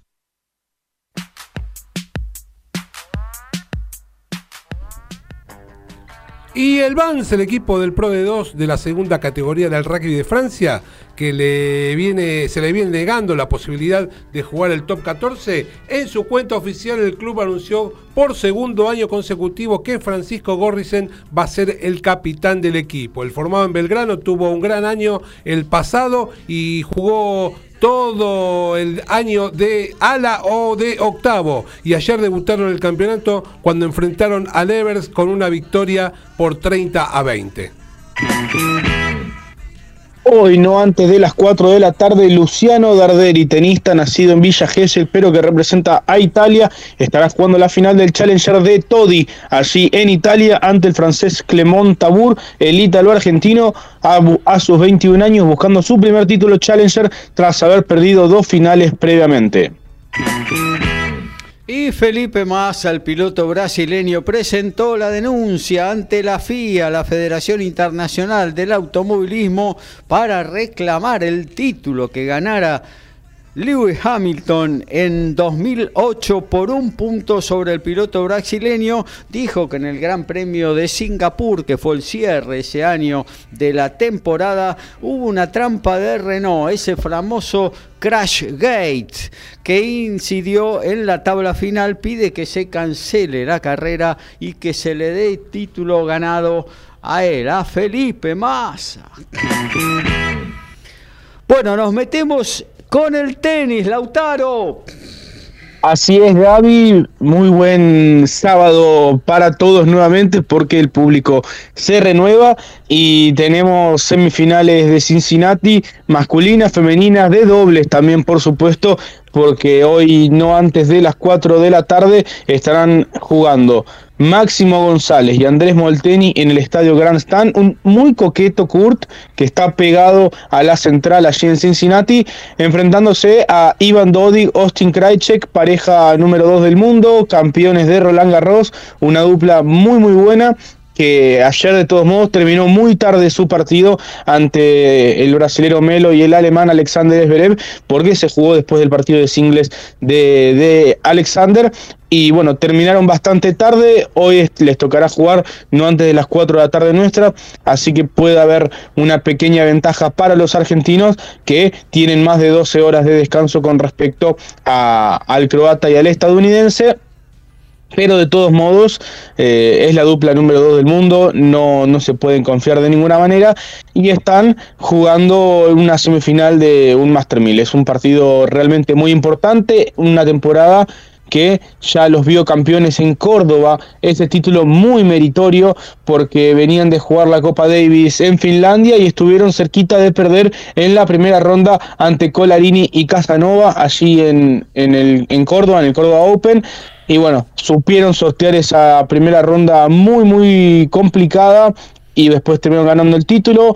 Después ganaron eh, el ATP 500 de Río de Janeiro, el ATP 500 de Barcelona, el Conde de Godó, y después eh, ganaron el ATP 500 de Washington dos semanas atrás. Están en una grandísima temporada, están quintos en el ranking anual, es decir, hoy por hoy están clasificando al torneo de maestros eh, de, Turín. Hay que remontarse 20 años en aquel momento eh, con Martín García y Martín Rodríguez, que una dupla 100% argentina no estaba en el torneo de maestros. Bueno, todavía les queda dar pasos importantes, pero están teniendo una gran temporada y, bueno, eh, todavía queda anunciar, o falta que el capitán Guillermo Coria anuncie los convocados para la serie contra Lituania que se llevará a cabo el 16 y 17 de septiembre en el Buenos Aires Lawn Tennis Club, pero por ahí se deslizaba la, la, posibilidad de que el capitán Guillermo Coria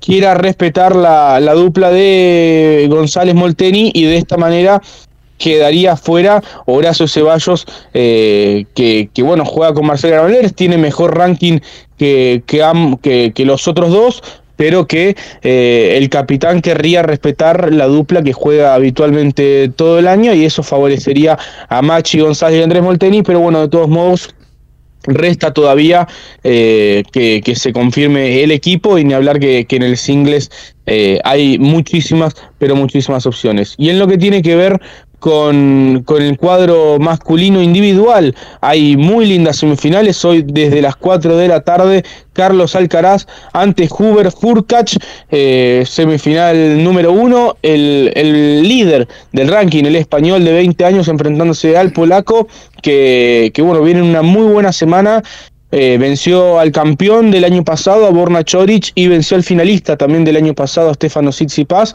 Está aquí Hubert eh, buscando meterse nuevamente entre los 15 mejores, acomodar un poquito el ranking en la previa del Abierto de Estados Unidos y hoy necesitará eh, un triunfo sobre Alcaraz, que nunca ha vencido. Jugaron la semana pasada en Canadá, partido súper parejo, terminó 7-6 en el tercero. Alcaraz no viene jugando bien, ayer le costó superar al australiano Max Pero está ganando, está en la nueva semifinal y eso por supuesto que trae eh, confianza y ritmo de partidos. Y luego más tarde la segunda semifinal, la semifinal estrella entre Novak Djokovic y Alexander Zverev, el alemán en una muy buena semana superó a Daniel Medvedev en los octavos de final, ayer jugó un partidazo ante Adrián Manarino, también sumando cuartos de final en el dobles junto al brasilero Marcelo Melo y del otro lado Novak Djokovic, quien eh, ha tenido partidos sobresalientes, si bien es cierto que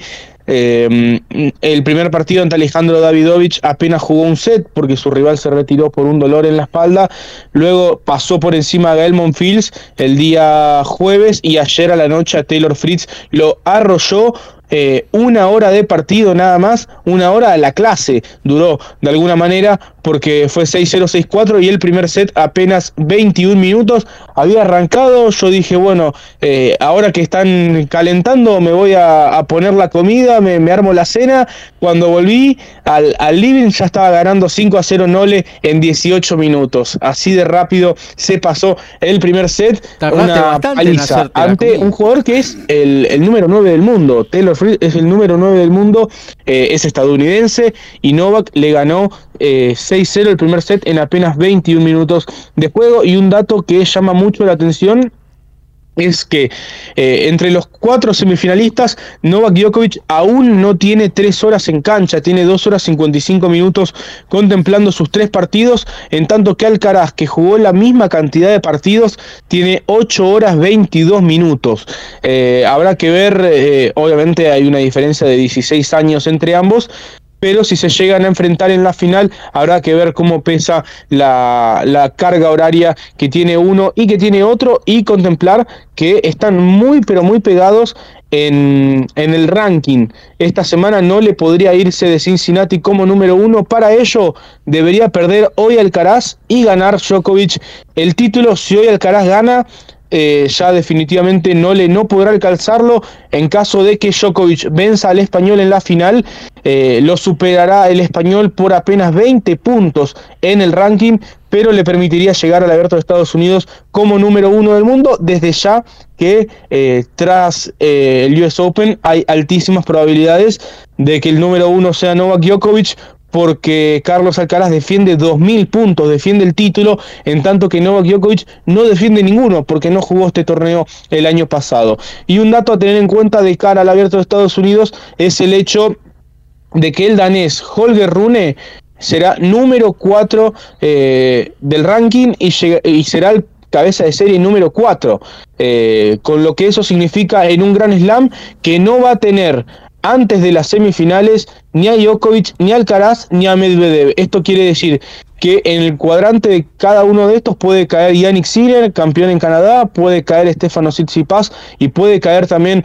Andrei Rublev y habrá que estar atentos también en qué lugar puede caer eh, Alexander Zverev, que hoy por hoy está 12 en el ranking en vivo, pero si se lleva el título en Cincinnati como ya lo hizo en 2021, quedará como número 10 del mundo eh, y, las ventajas que supone llegar como top 10 a un torneo Grand Slam. Un torneo Grand Slam que está muy interesante y que también tendrá eh, una definición atrapante en lo que tiene que ver con el circuito masculino, porque en este con el circuito femenino, perdón, porque en este momento eh, acaba de arrancar hace un ratito la primera semifinal de Cincinnati. Igas Bionte, Coco están uno iguales en el, en el primer set. Eso se puede ver por Star Plus. Más tarde, Carolina Mukova, la checa finalista de Roland Garros, ante Arina Zabalenka con ambas jugándose bastante. Mukova si gana hoy ante Zabalenka será top 10 el próximo lunes. Si Zabalenka gana, arrimará el bochín y podrá apretar a Iga de cara al, abierto de Estados Unidos, donde al igual que Djokovic también va a tener una posibilidad muy grande de ser número uno porque Iga defiende el título en Nueva York. Un, un gran slam que tendrá muchísimos tenistas argentinos, eh, los repasamos ahora, está Francisco Cerúndolo, está Tomás Echeverry, está Sebastián Báez, Pedro Cachín y a ellos también se ha sumado Diego Schwarman, Facundo Díaz Acosta y Juan Manuel Cerúndolo que entraron debido a bajas de otros tenistas y Guido Pela desde ya que utiliza por última vez su ranking protegido. Pero en la quali está interesante esta cuestión porque eh, el día de ayer se confirmó que Federico Del Bonis finalmente eh, tuvo las bajas que necesitaba para poder ingresar al cuadro de la previa del abierto de Estados Unidos y de esta manera Federico estará jugando por décimo segunda vez el abierto de los Estados Unidos, ya sea en la quali o en, en su cuadro principal y a día de hoy, en este momento, está a tres bajas Román Burruchaga, cuatro bajas Guido Andreossi, cinco bajas Luciano Darderi. A esta altura del juego pareciera muy difícil que, cualquiera de estos se pueda sumar, porque ya el día de mañana se estará sorteando la cual y el día lunes estará comenzando ya a rodar la pelotita pero bueno, no pierden las esperanzas. Federico Del Bonis también parecía que estaba muy complicado y sin embargo obtuvo las bajas que necesitaba. En la cual habrán muchísimos argentinos. Entre las damas estará jugando eh, Lourdes Carlé, Julia Riera y, y bueno, entre los hombres está Federico Coria, que será tercer cabeza de serie. Estará también jugando el mm, Camilo Hugo Carabelli, estará Facundo Bagnis, Bagnis que será cabeza de serie también. Estará Tiago Tirante, estará Genaro Olivieri, eh, estará Francisco Comesaña, que está teniendo un grandísimo presente. Marco Truncheliti, el santiagueño que viene de hacer final en Santo Domingo la semana pasada. Estará, mm, bueno, el ítalo argentino de Río Cuarto Franco Agamenone y como comentaba recién Federico Del Bonis también buscando su lugar desde la previa. El año pasado lo logró superar, está bien, era cabeza de serie, en esta ocasión no lo será, pero bueno, el año pasado logró superar la fase previa y este año buscará hacer lo mismo. Y un nombre que me estaba olvidando, el de Andrea Colarini, que también eh, otro argentino que estará jugando la quali allí en Nueva York para Colarini especial porque él es nacido en Nueva York, eh, pero bueno, representa a la Argentina y, bueno, una fase previa siempre muy atrapante, siempre muy convocante, con muy lindas historias para contar, con buenos jugadores, como es el caso del ex top ten David Goffin, teniendo que buscar su lugar desde la fase previa, misma situación para Fabio Fognini y, y bueno, el ex top 20 Benoit Per, son los tres nombres más atractivos que tiene la clasificación masculina, pero hay muchísimos nombres eh, y muchas historias que, se podrán ver esta próxima semana en Nueva York, con muchísimos argentinos buscando su lugar en, en la desde la previa al cuadro principal del Abierto de Estados Unidos, que estará comenzando el próximo 28 de agosto.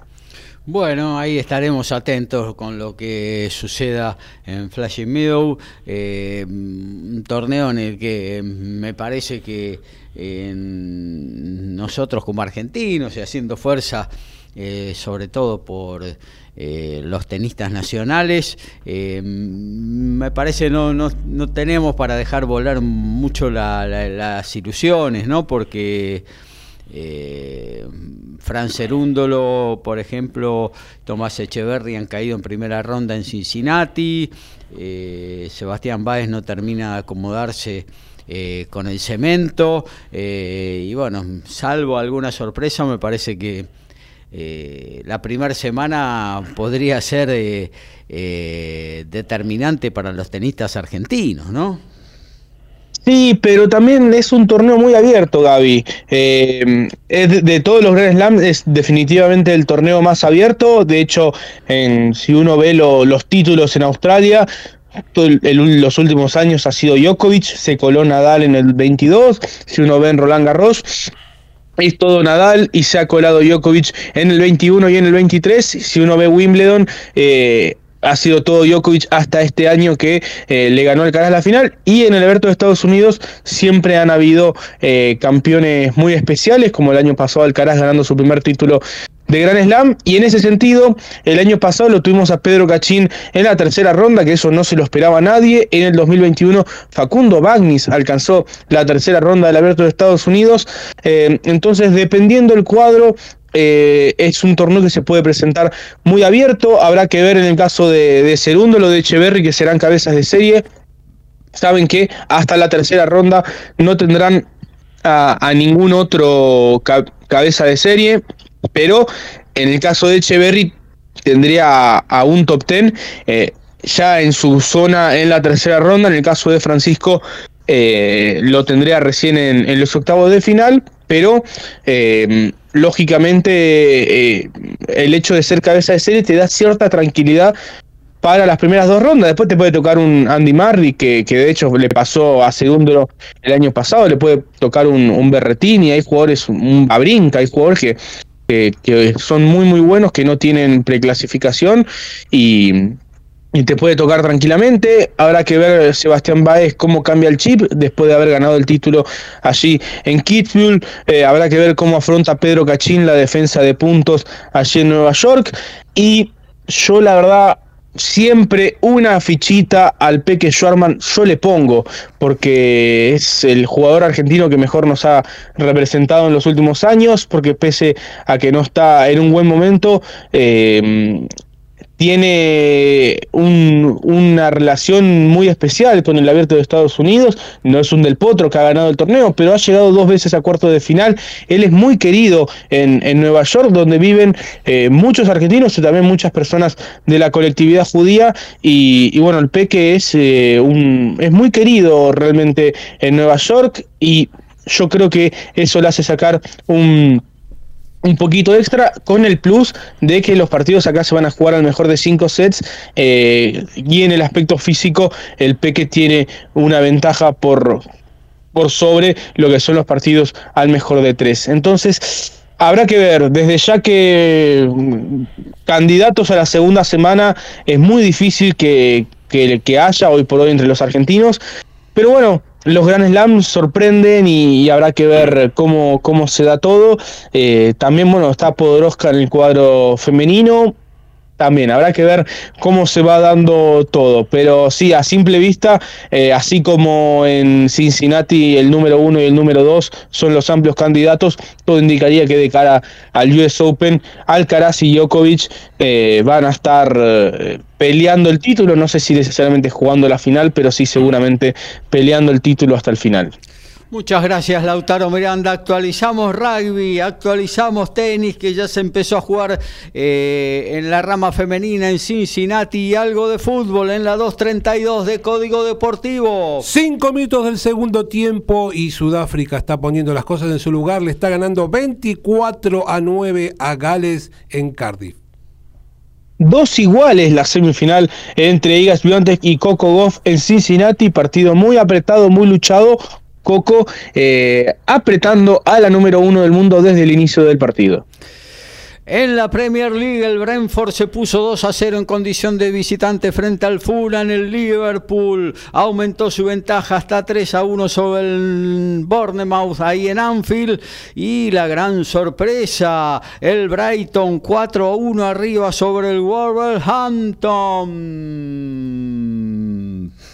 Hacemos periodismo. Nos encantan los deportes. Lo sentimos y vivimos al tope. Somos iguales a vos. Somos Código Deportivo.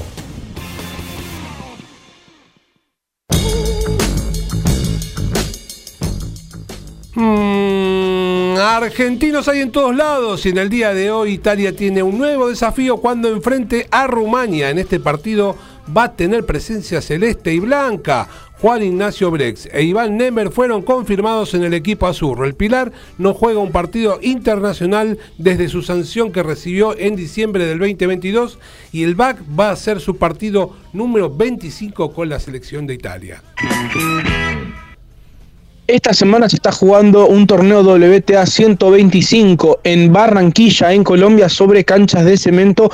Allí Tatiana María, quien ha ganado los últimos dos años en el WTA 250 de Bogotá, extiende su buen vínculo con el tenis colombiano. Está en la final la alemana, enfrentándose a la francesa Fiona Ferro esta noche por el título allí en el WTA 125 de Barranquilla. Últimas instancias del Campeonato Mundial de Fútbol Femenino. Hoy por tercer puesto Suecia derrotó a Australia por 2 a 0. Se colgó la medalla de bronce. Recordemos mañana a las 7 de la mañana.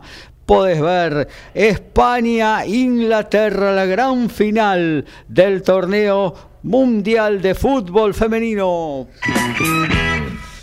Bueno, vamos rápidamente a hacer eh, algo de rugby. Vamos con el rugby, amigo. Vamos, y el martes, después de la foto oficial, los muchachos de los Pumas viajaron a Portugal, donde están alojados en la ciudad del Faro, a unos 300 kilómetros al sur de Lisboa, eh, donde están encarando trabajos físicos y tácticos para ponerse a punto para el Mundial, un lugar donde dice que están ellos solos, como te dije la otra vez, ni los de ESPN los dejan entrar, nada. no hay familia, no hay nada, acá estamos todos reunidos. No hay botinera. Nada, todos en todos ahí enmarcados en lo que tiene que ver eh, lo- eh, la- los preparativos para el Mundial, donde el 26 de agosto, bueno, se va a enfrentar a España, pero este em, un partido que va a ser de, con un equipo de, de mediana este, intensidad, donde se van a poner a punto eh, los jugadores para ver quiénes están, quiénes no están, la cuestión táctica, en un partido que se va a jugar en, el Estadio Metropolitano de Madrid, donde hace de local el Atlético, eh, un equipo español, los Leones, que suele tener argentinos, esta vez seguramente va, no va a ser la excepción, y bueno, van a ensayar movimientos y distintas situaciones para volver a Portugal y después sí, ya eh, al instalarse en el, eh, en el, en, en, perdón, en Francia para afrontar eh, el campeonato mundial. Hoy están alojados en un lugar que fue el mismo que eligió Urcade en el Mundial 2015, Ajá. en, eh, en el que se terminó cuarto en el Mundial de Inglaterra. Claro. Un equipo, un lugar con muy buenas instalaciones, donde tenés dos canchas, tenés gimnasio, tenés una pileta, y el equipo argentino ahí es donde está eh, terminando su preparación para el partido inicial del 9 de septiembre frente a Inglaterra en Marsella. Teniendo en cuenta esto, a veces, eh, voy a hacerlo rápido esto, pero me, me- me resulta interesante, por eso lo voy a comentar, Sí. cómo la designación de un jugador te... eh, eh, según, para, según el entrenador, Sí. te equilibra todo el plantel. Todos hablamos, siempre hay sorpresas, ¿no? En, en- Claro. en el, cam- en el torneo anterior, en el mundial anterior fue Mensa que Ledesma había llevado, un jugador que tenía eh, un solo partido. No tenía- creo que ni siquiera tenías partido con los Pumas y fue convocado. Este caso fue el caso de Martín Bogado, ¿no? El muchacho este que en realidad es de Misiones, que hizo su carrera más importante en Córdoba. Y hoy juegan los Highlanders en el Super Rugby para un equipo neozelandés. Allá juega de wing. Pero el entrenador eh, de Argentina, el Cheika, dice que él cree que es fullback, con lo cual sería el primer reemplazante de eh, Malía en caso de que surja alguna situación. Todo esto porque él afirma que es eh, fullback y eso libera de algunas situaciones. Por ejemplo, que Bofelli sea win seguro, Ajá. porque alguna, alguna alternativa podría ser la jugar de fullback. Que Carrera se, se dedique a hacer apertura, porque otra de las posibilidades que a veces pasa durante el partido, donde Malía y Carrera dentro del partido Se intercambian. el- la posición, pero dentro del partido. Claro. Con lo cual a veces dice, digo, bueno, la determinación de un solo jugador este, hace, bueno, que equilibre el plantel. En principio lo- es lo que dice el entrenador. Ojalá este sea así, ¿no? Porque la verdad que eh, el jugador es muy buen jugador. De hecho, si jugás en el Super Rugby, eh, no es que sos eh, Claro. un jugador para de- despreciar. Claro. Bueno, por otro lado, quería comentar algo acerca que tiene que ver con la preparación del Mundial. Ajá. Porque uno cuando, cuando va a iniciar eh, un certamen de estas características, tiene que, qué sé yo, tiene que tomar riesgos, ¿no? Y entonces, ¿cuál es lo, qué es lo mejor? Eh, el equipo, los equipos del sur jugaron el Championship y se guardaron. Excepto Sudáfrica, que está, está jugando un partido y va a jugar otro dentro de poco, eh, se guardaron después de una, una actividad exigente como es el Championship, a diferencia de los equipos del norte, que se empezaron a jugar entre sí. Entonces, vos, ¿qué, qué es lo que pones en, en equilibrio? Eh, lo que hace Sudáfrica, que hace, descansa y juega, los equipos como Australia, Argentina y Nueva Zelanda, que directamente no juegan, Claro. que de- esperan el Mundial o juegan un partido con España para, Sí, eh, para, para- jugar. Eh, o haces lo que hacen los equipos europeos, que juegan entre ellos. se- se- se- la, la alternativa no sé cuál es la mejor. Lo pasa que con unas corres más riesgo que con otros. Por ejemplo, Claro. si vos jugás y jugás, las lesiones aparecen. Mirá Francia. Se pierde en Tamac, jugador fundamental para el equipo francés, no va a jugar la Copa del Mundo. Pero por otro lado tenés la ventaja que seguramente vas a llegar con un ritmo que no van a llegar los equipos del hemisferio sur. Claro. Entonces, hay que ver cómo son las cosas, qué es lo mejor. Mirá, los All Blacks se fueron a un retiro cuatro días, en donde estaba prohibido hablar de rugby.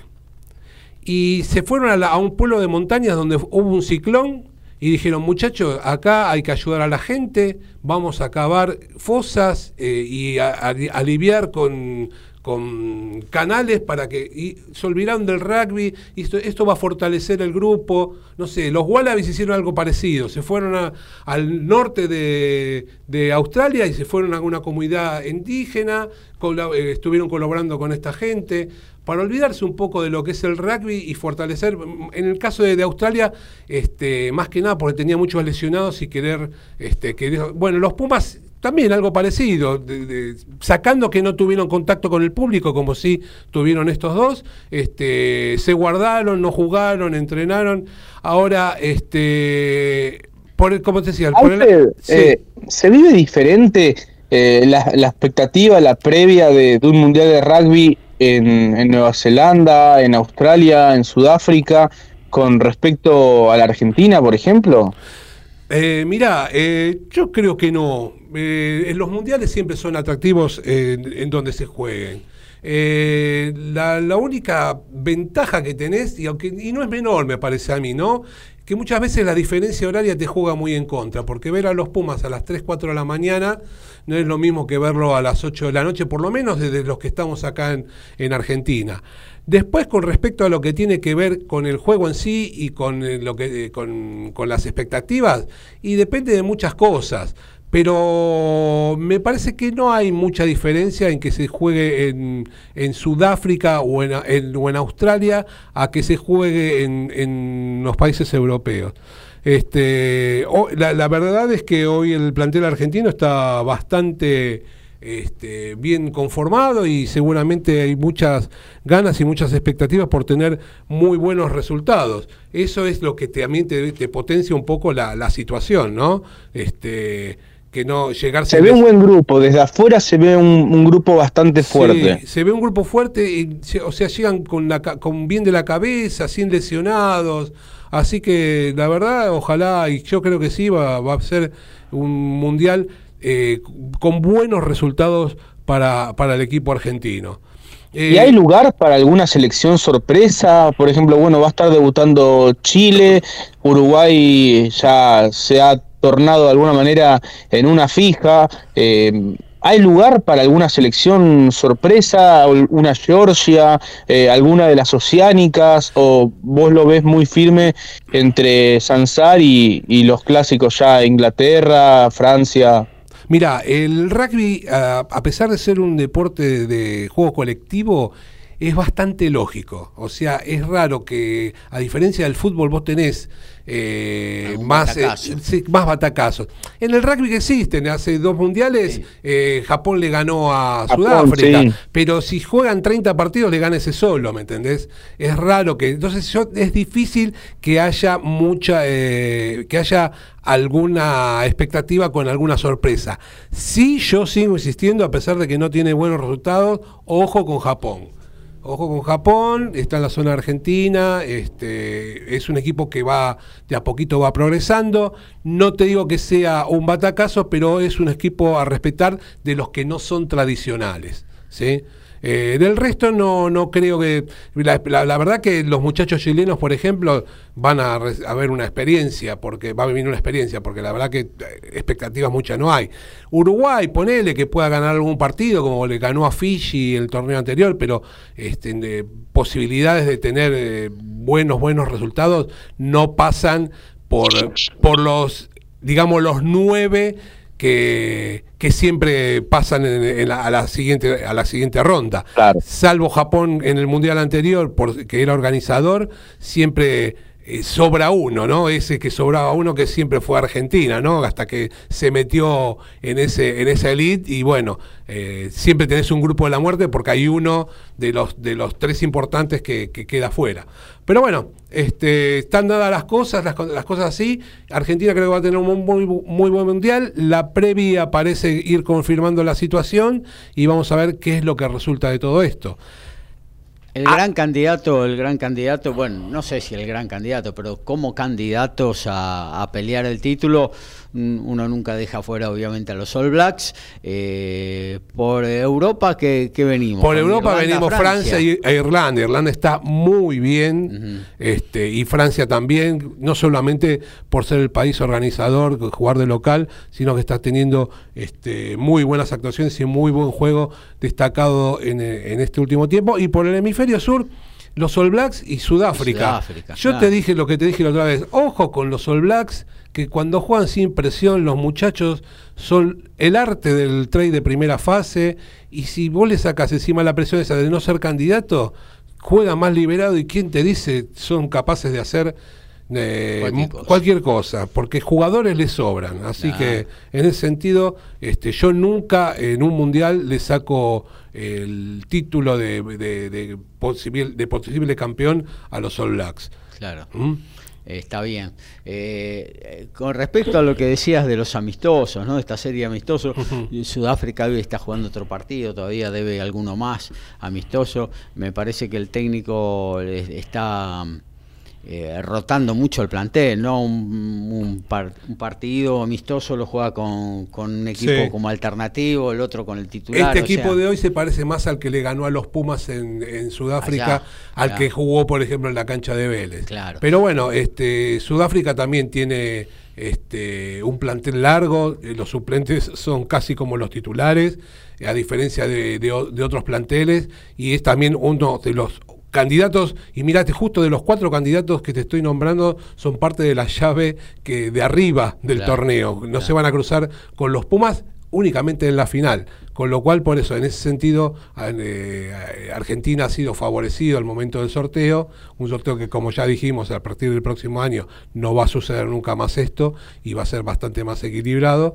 Y, y bueno, por eso también eh, la posibilidad, más allá de que el equipo argentino está muy bien, la- el sorteo lo ha beneficiado y posiblemente pueda seguir a- accediendo a, a instancias superiores este, sin enfrentarse con los eh, fuertes de, de este torneo. Claro, y con respecto a los amistosos de todos los equipos, ¿no? Porque todos están jugando en la previa, Ujú. aceitando los movimientos ya para, para, para la competencia oficial, ¿no? Eh, yo creo que, por ejemplo, el rugby tiene una diferencia sustancial con el fútbol, ¿no? Más allá de que eh, lesiones y accidentes puede haber en cualquier deporte, Sí. y también obviamente que en el fútbol, pero el rugby es un deporte de un contacto mucho más fuerte que el fútbol, con lo cual eh, las lesiones eh, son mucho más habituales, ¿no? Entonces, claro, vos jugás una serie de amistosos, está bien, tenés el equipo más o menos armado, pero, eh, o vas armando el equipo, pero corres el riesgo de que en cualquier momento un jugador importante quede afuera, ¿no? No so- y mirá lo que te decíamos de, de Entamá es en, en- en- en- Francia. en Francia. Y te digo, Hubo algún otro caso. Sí, hay más ¿eh? casos. Lo que pasa es que como no es titular, por ahí no se nota tanto. Claro. Pero no solamente eso, porque vos tenés eh, situaciones, por ejemplo, de amonestaciones o de roja, que también no, no es como en el fútbol, que si es un amistoso no podés, eh, podés utilizarlo en el Mundial. Mirá Farrell en el caso de Inglaterra eh, con Gales, eh, cuando hay nuevo trade de Sudáfrica, eh, es posiblemente quede afuera eh, del campeonato, o por lo menos de los primeros partidos del campeonato mundial, por un partido previo al torneo. Esas cosas también juegan, porque eh, de, de- de la nada te quedas con un jugador que por el caso de Inglaterra es determinante, este, y solo por, ni siquiera por una lesión, sino por una amonestación o una roja. Claro en que este sí. caso. Bueno, eh, ayer eh, otro amistoso de Argentina 15, Alfredo. Argentina 15 jugó con los Teros en la despedida del público eh, uruguayo antes de ir al Mundial. Un equipo argentino que la verdad tuvo una muy pobre actuación, sobre todo en el segundo tiempo. Este, la- un equipo que era mayoría de pumitas, de ellos que Claro. fueron a jugar el Mundial. Mirá, el equipo de- conformado de los 15 estaba conformado por 7 dogos, 7 pampas y uno del rugby 7 que era González Rizzoni. Claro. Así que, y en su mayoría sub-23. Lo- Muchos de estos seguramente en el futuro van a ser futuros Pumas, pero la verdad que el partido de ayer fue decepcionante, como te digo, sobre todo en el segundo tiempo. Un primer tiempo que eh, en la lucha de forward y todo parecía animado, ¿eh? que jugaban de igual a igual, el scrum disputado, eh, pero a partir del primer try de los Teros, ahí el partido eh, Argentina no lo encontró nunca, nunca pudo perforar la defensa de, Uruguay, pudo sumar solamente a través de penales. Eh, en el segundo en el final del primer tiempo, Uruguay llega a su segunda conquista. El partido estaba ya más o menos en una meseta. Argentina no podía avanzar. El partido terminó en el descanso 12 a 6. Estaba, se estaba muy cerca en el marcador, pero la verdad que desde el juego eran 2 3 a 0 a favor del equipo uruguayo. Ya al comenzar el segundo tiempo, las cosas se cambiaron por completo. El equipo uruguayo fue amplio dominador a través del MOL, lo sometió al equipo argentino y de a poquito fue sumando más tries y más puntos. Recién a los 26 minutos del segundo tiempo, a través de Iñaki Delgui, Argentina pudo marcar su primer try y su único try en el partido. Eh, un partido muy flojo, como te digo, en el segundo tiempo. La verdad que eh, no, el sub- eh, Uruguay en un momento movió bien la pelota, pudo, eh, como te digo, con el MOL este, y buenas producciones ofensivas, eh, marcar una diferencia en la cual se llevó una victoria este, merecida el equipo uruguayo en el día de ayer. Ahora, para tener en cuenta, el resultado final fue de 33 a 13. Volvieron en el día de hoy a la Argentina y el lunes vuelven a entrenar en Casa Puma, donde el miércoles enfrentan a, viajan a Temuco y el fin de semana próximo, último partido de la gira sudamericana, segundo partido frente a Chile. Claro que sí. Bueno, y eh, más allá de que alguna falsa actuación puede tener eh, cualquier equipo, ¿no? Eh, Argentina venía de ganarle a Namibia y a Chile en buena forma, pero también hay que considerar que este es como un plantel nuevo, ¿no? Porque eh, algunos Pumas que estaban, eh, bueno, todavía con posibilidades de entrar en la lista de Cheika para el Mundial, eh, y que estaban haciendo su rodaje en Argentina 15, bueno, fueron desafectados, así que es como un rearmado y que quizás eso pudo haber influido para esta actuación falsa, ¿no? Así es, los jugadores eh, tuvieron solamente esta semana de entrenamiento, como vos bien decías, la mayoría de los jugadores importantes volvieron a sus clubes europeos, con lo cual eh, estuvo conformado eh, por mayoría de Claro. pumitas y, bueno, la verdad que como te dije, al principio este, fue un partido parejo, pero al poco tiempo, promediando ya el primer tiempo, eh, fueron, empezaron a ser superados por un equipo uruguayo, eh, más consolidado y que hace mucho más tiempo que viene jugando juntos. De todas maneras, este, estuvo bien al principio. como- yo siempre tengo la esperanza de que de ver estos partidos porque sé que muchos de ellos más adelante se van a poner la de los Pumas. Por otro lado, y si querés para ir terminando, Dale. se presentó el torneo del interior Ajá. 2023 Sí, un, un equipo que, perdón, un torneo que se juega en División A y División B. El torneo de División A tiene 16 equipos. El- se hizo la presentación eh, en Casa Puma con el presidente de la, de la UAR, Gabriel Travaglini, y el nombre de la copa es el de la compañía de seguros que auspicia todo. Sí. Así que el sábado 26 de agosto va a comenzar la edición número 20 eh, y las, es la número 17 de, eh, del torneo del Interior B, ya que uno empezó en el 98 y la otra comenzó en el 2001. El partido, el, el, Interior B va a empezar unas semanas más tarde y las dos finales se van a jugar el 11 de noviembre. Hubieron otras actividades como Marcelo Lofreda que hizo una charla sobre rugby y cultura y el campeonato son 16 equipos como decíamos, dos zonas de 8 cada uno, los dos primeros pasan directamente a semifinales y los eh, últimos cuatro se cruzan con los últimos cuatro del grupo B para definir las plazas del próximo año. Yo te decía que era un torneo bien federal, el año pasado fue campeón de Duendes, que es el último campeón. Eh, cuando se definen las plazas, se definen quiénes van a jugar eh, el próximo año por las distintas eh, uniones. Porque vos, por ejemplo, tenés un torneo en donde tenés cuatro o cinco equipos del NOA, tres o cuatro de Santa Fe y por ahí tenés uno de la Unión de- del, del Sur. Sur, de la Bueno, Patagonia, eh, claro, eso se define a través de esta de estos to- de estos campeonatos. Vos no eh, al ganar los partidos o al clasificar, vos no ganás la posibilidad de jugar el próximo año, sino es que ganás la posibilidad de un cupo para los, el equipo que se clasifique de tu región. Ajá, muy bueno.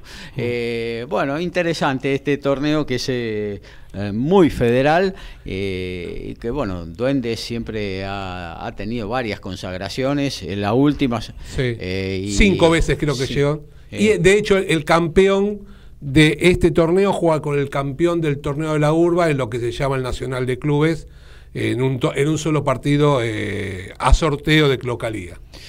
Muy bien, vamos a actualizar. Pasamos por el rugby, el tenis y luego tenemos algo de fútbol en la 232 de Código Deportivo. Sí, 23 minutos del segundo tiempo y ya es un paseo de Sudáfrica que le está ganando 45 a 9 a Gales.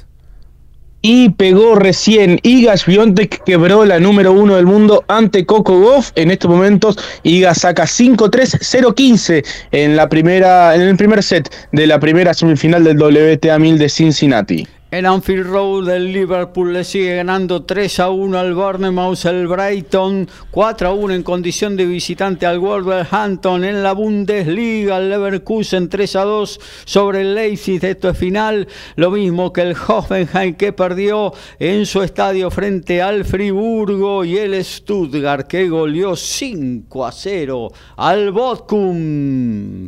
La asistencia mágica, el sorpaso inesperado y el try sobre el cierre. Todo está en Código Deportivo.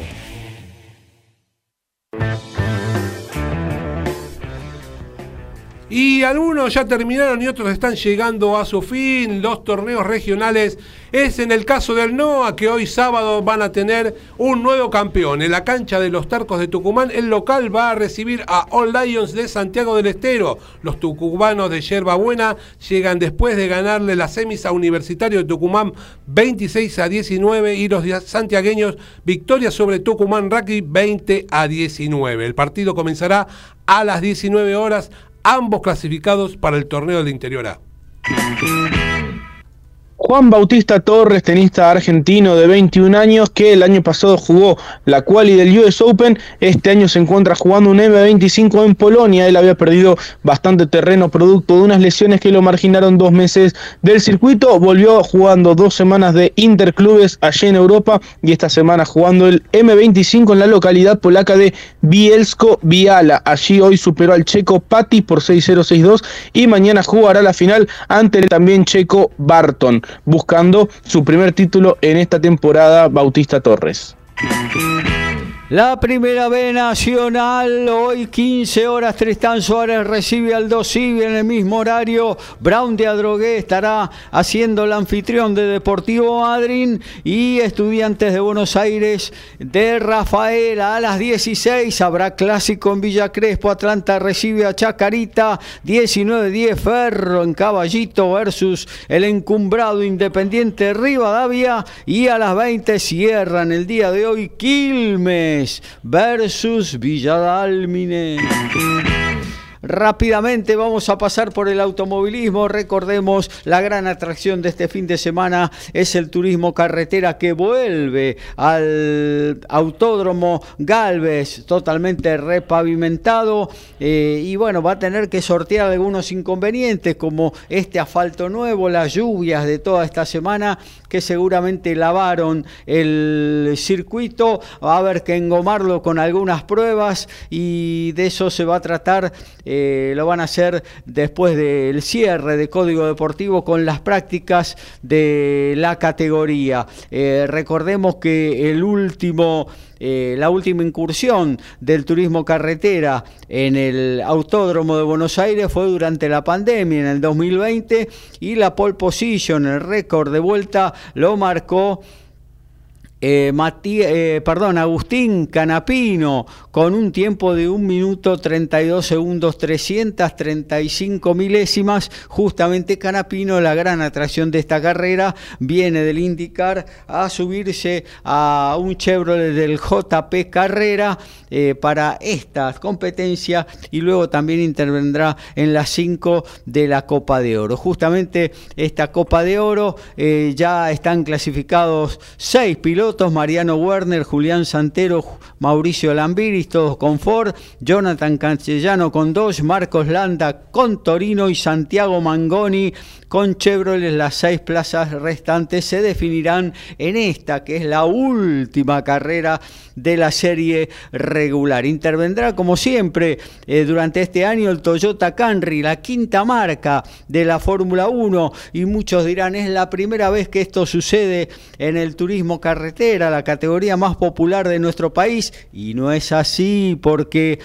42 años atrás, el Peugeot con Nicolás Cachimauro tomó parte de la segunda fecha del torneo Liceviche Galíndez con un 504, abandonó en la cuarta vuelta de la final y se constituyó en ese entonces ya en la quinta marca que eh, por lo menos por esa carrera intervino en el turismo carretera. El circuito número 12 será el que albergará al, turismo carretera eh, hoy a las 16 en cuatro tandas de 8 minutos cada una.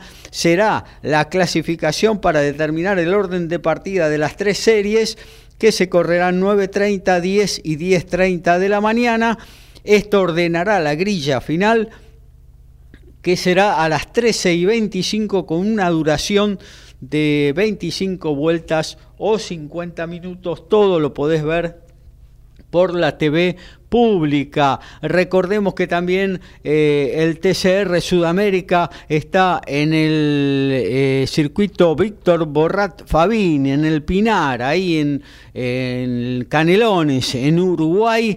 Eh, y tiene la visita del TCR World Tour, de, lo, de la categoría mayor de esta normativa de automovilismo y justamente ellos son los que marcaron la diferencia en lo que fue hoy el primer entrenamiento muy tempranito por la mañana ahí en la vecina eh, oriental, banda oriental del Uruguay, ¿no? El español Miquel Ascona con Hyundai resultó el más veloz con un tiempo de 1.26.33 Luego se encolumnaron Santiago Urrutia, el piloto local con Linan Co. y Néstor Girolami, el argentino con Honda, fue tercero a 46 milésimas. Eh, hoy también eh, la categoría eh, clasificará y mañana habrá dos carreras, una muy tempranito a la mañana a las 9 y otra cerca del mediodía, 12.55 de esta muy linda categoría que es digna de ver. Todas irán por la pantalla de TIC Sport. Hoy no hay veladas de boxeo importantes. Ayer en lo que se tituló como el Gloria y Honor 5 en el Luna Park, eh, Lemos, que era la gran figura, el eléctrico Lemos, eh, la gran figura de la velada y el que protagonizaba la pelea principal, no dio el peso, con lo cual se suspendió su, su pelea eh, y bueno, en definitiva, eh, la pelea principal pasó a ser la de Brenda Carabajal, que defendía su título interino de la categoría pluma, frente a Danila Ramos, la brasileña que finalmente la venció por puntos en fallo dividido en una linda pelea, se dieron con todas las chicas, cayó la brasileña en el cuarto round, pudo remontarla en la segunda mitad y bueno, eh, finalmente eh, la del país vecino que está radicada en Villa Carlos Paz, en Córdoba, se quedó con el título interina de la Argentina. Juan Carrasco, hoy por hoy una de las esperanzas argentinas, eh, venció por nocaut en el séptimo round a Orlando Mosquera y ganó el título intercontinental ligero de la Federación Internacional de Boxeo. es el momento preciso para que este púgil eh, llevado adelante por Pablo Chacón, el mendocino, empiece a elevar la vara de sus oponentes, quizás con alguna pelea en el exterior, no le sirve seguir peleando con adversarios débiles eh, para su eh, inserción en el concierto internacional. Bueno, nos vamos a meter ya en lo que tiene que ver con la agenda de mm, toda la actividad deportiva de este fin de semana. Arrancamos con el rugby. Y si tenés tiempo, todo en el día de hoy, a las 13 y 10, en un ratito, empezó el top 14 de Francia y podés ver Lyon y Toulon por estar más. En un ratito más tarde, a las 13 y 30, Irlanda frente a Inglaterra por ESPN 3 a la misma hora Italia-Rumania por estar más. También tenemos Carreo de la Urba, Belgrano Alumni el Clásico, el Casi Atlético del Rosario, Newman Buenos Aires, Pucará La Plata, San Luis Hindú, todos por Star Plus a las 3 y, media, 3 y cuarto. 3 y media, el que va por el cable básico por ESPN 3, podés ver Cuba y SIC. Y para ir cerrando, y Francia que recibe a Fiji a las 4 y 5 de la tarde, lo podés ver por Star Plus. 18-10 por Teis Sport, podés ver Argentina, Chile, el preclasificatorio rumbo a París 2024. Lo dicho hace un ratito, mañana 13 y 25 la final por la TV pública del turismo carretera en el Autódromo Galvez de Villa Lugano, aquí en la ciudad autónoma de la ciudad de Buenos Aires y por TC Sport vigilar la programación porque hay dos finales muy lindas del TCR Sudamérica en, en el Víctor Borrat Fabín, en el Pinar, en Uruguay. Y en estos momentos podés ver la primera semifinal del WTA 1000 de Cincinnati, Igas de Coco Goff, paridad total, 5 iguales, 30 iguales, saca en este momento la número 1 del mundo por Star Plus. También más tarde, a continuación de este partido, Carolina Mukova ante Arina Zabalenka, también por Star Plus. Y a partir de las 16, además de la plataforma, lo podés ver por cable a las semifinales del Master 1000, las semifinales masculinas, desde las 16, Carlos Alcaraz ante Hubert Y no antes de las 19 horas Alexander Esberev ante Novak Djokovic. También en el Estadio Grand Stand a las 4 de la tarde hora de Argentina, Machi González, Andrés Molteni ante Ivan Dodi y Austin Krajcek. Y mañana las finales a las 16 y a las 17 eh, y a las 19, perdón, primero la femenina, luego la masculina y a partir del lunes toda la quali del US Open desde las 12 del mediodía por Star Plus. En el fútbol 16:30 por TNT Independiente recibe a Colón 19 por la TV pública Gimnasia de la Plata versus Talleres de Córdoba y a las 21 cierran la jornada sabatina también por TNT Sport. Vélez Arfiel, Barraca Central, el aniejo clásico de Villa Crespo, Atlanta versus Chacarita, 16 horas por Teis Sport. Todos los deportes en un solo programa. Código Deportivo. Almuerzo con la patrona o llega la bondiolita, reunión familiar o un sanguchito y a seguir. Tiempo de almuerzo, momento de despedida en Código Deportivo.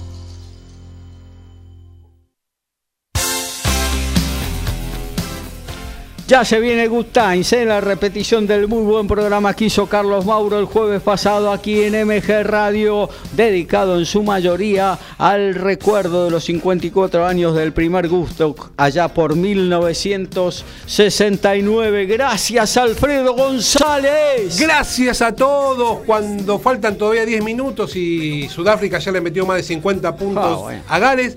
Hoy es el Día Mundial de la Fotografía Mirá. y en el programa de deporte se me vienen dos. Dale. Una, la del abrazo del alma, esta de Tarantini Eh. abrazado con eh, Filiol cuando se acerca el espectador sin brazos.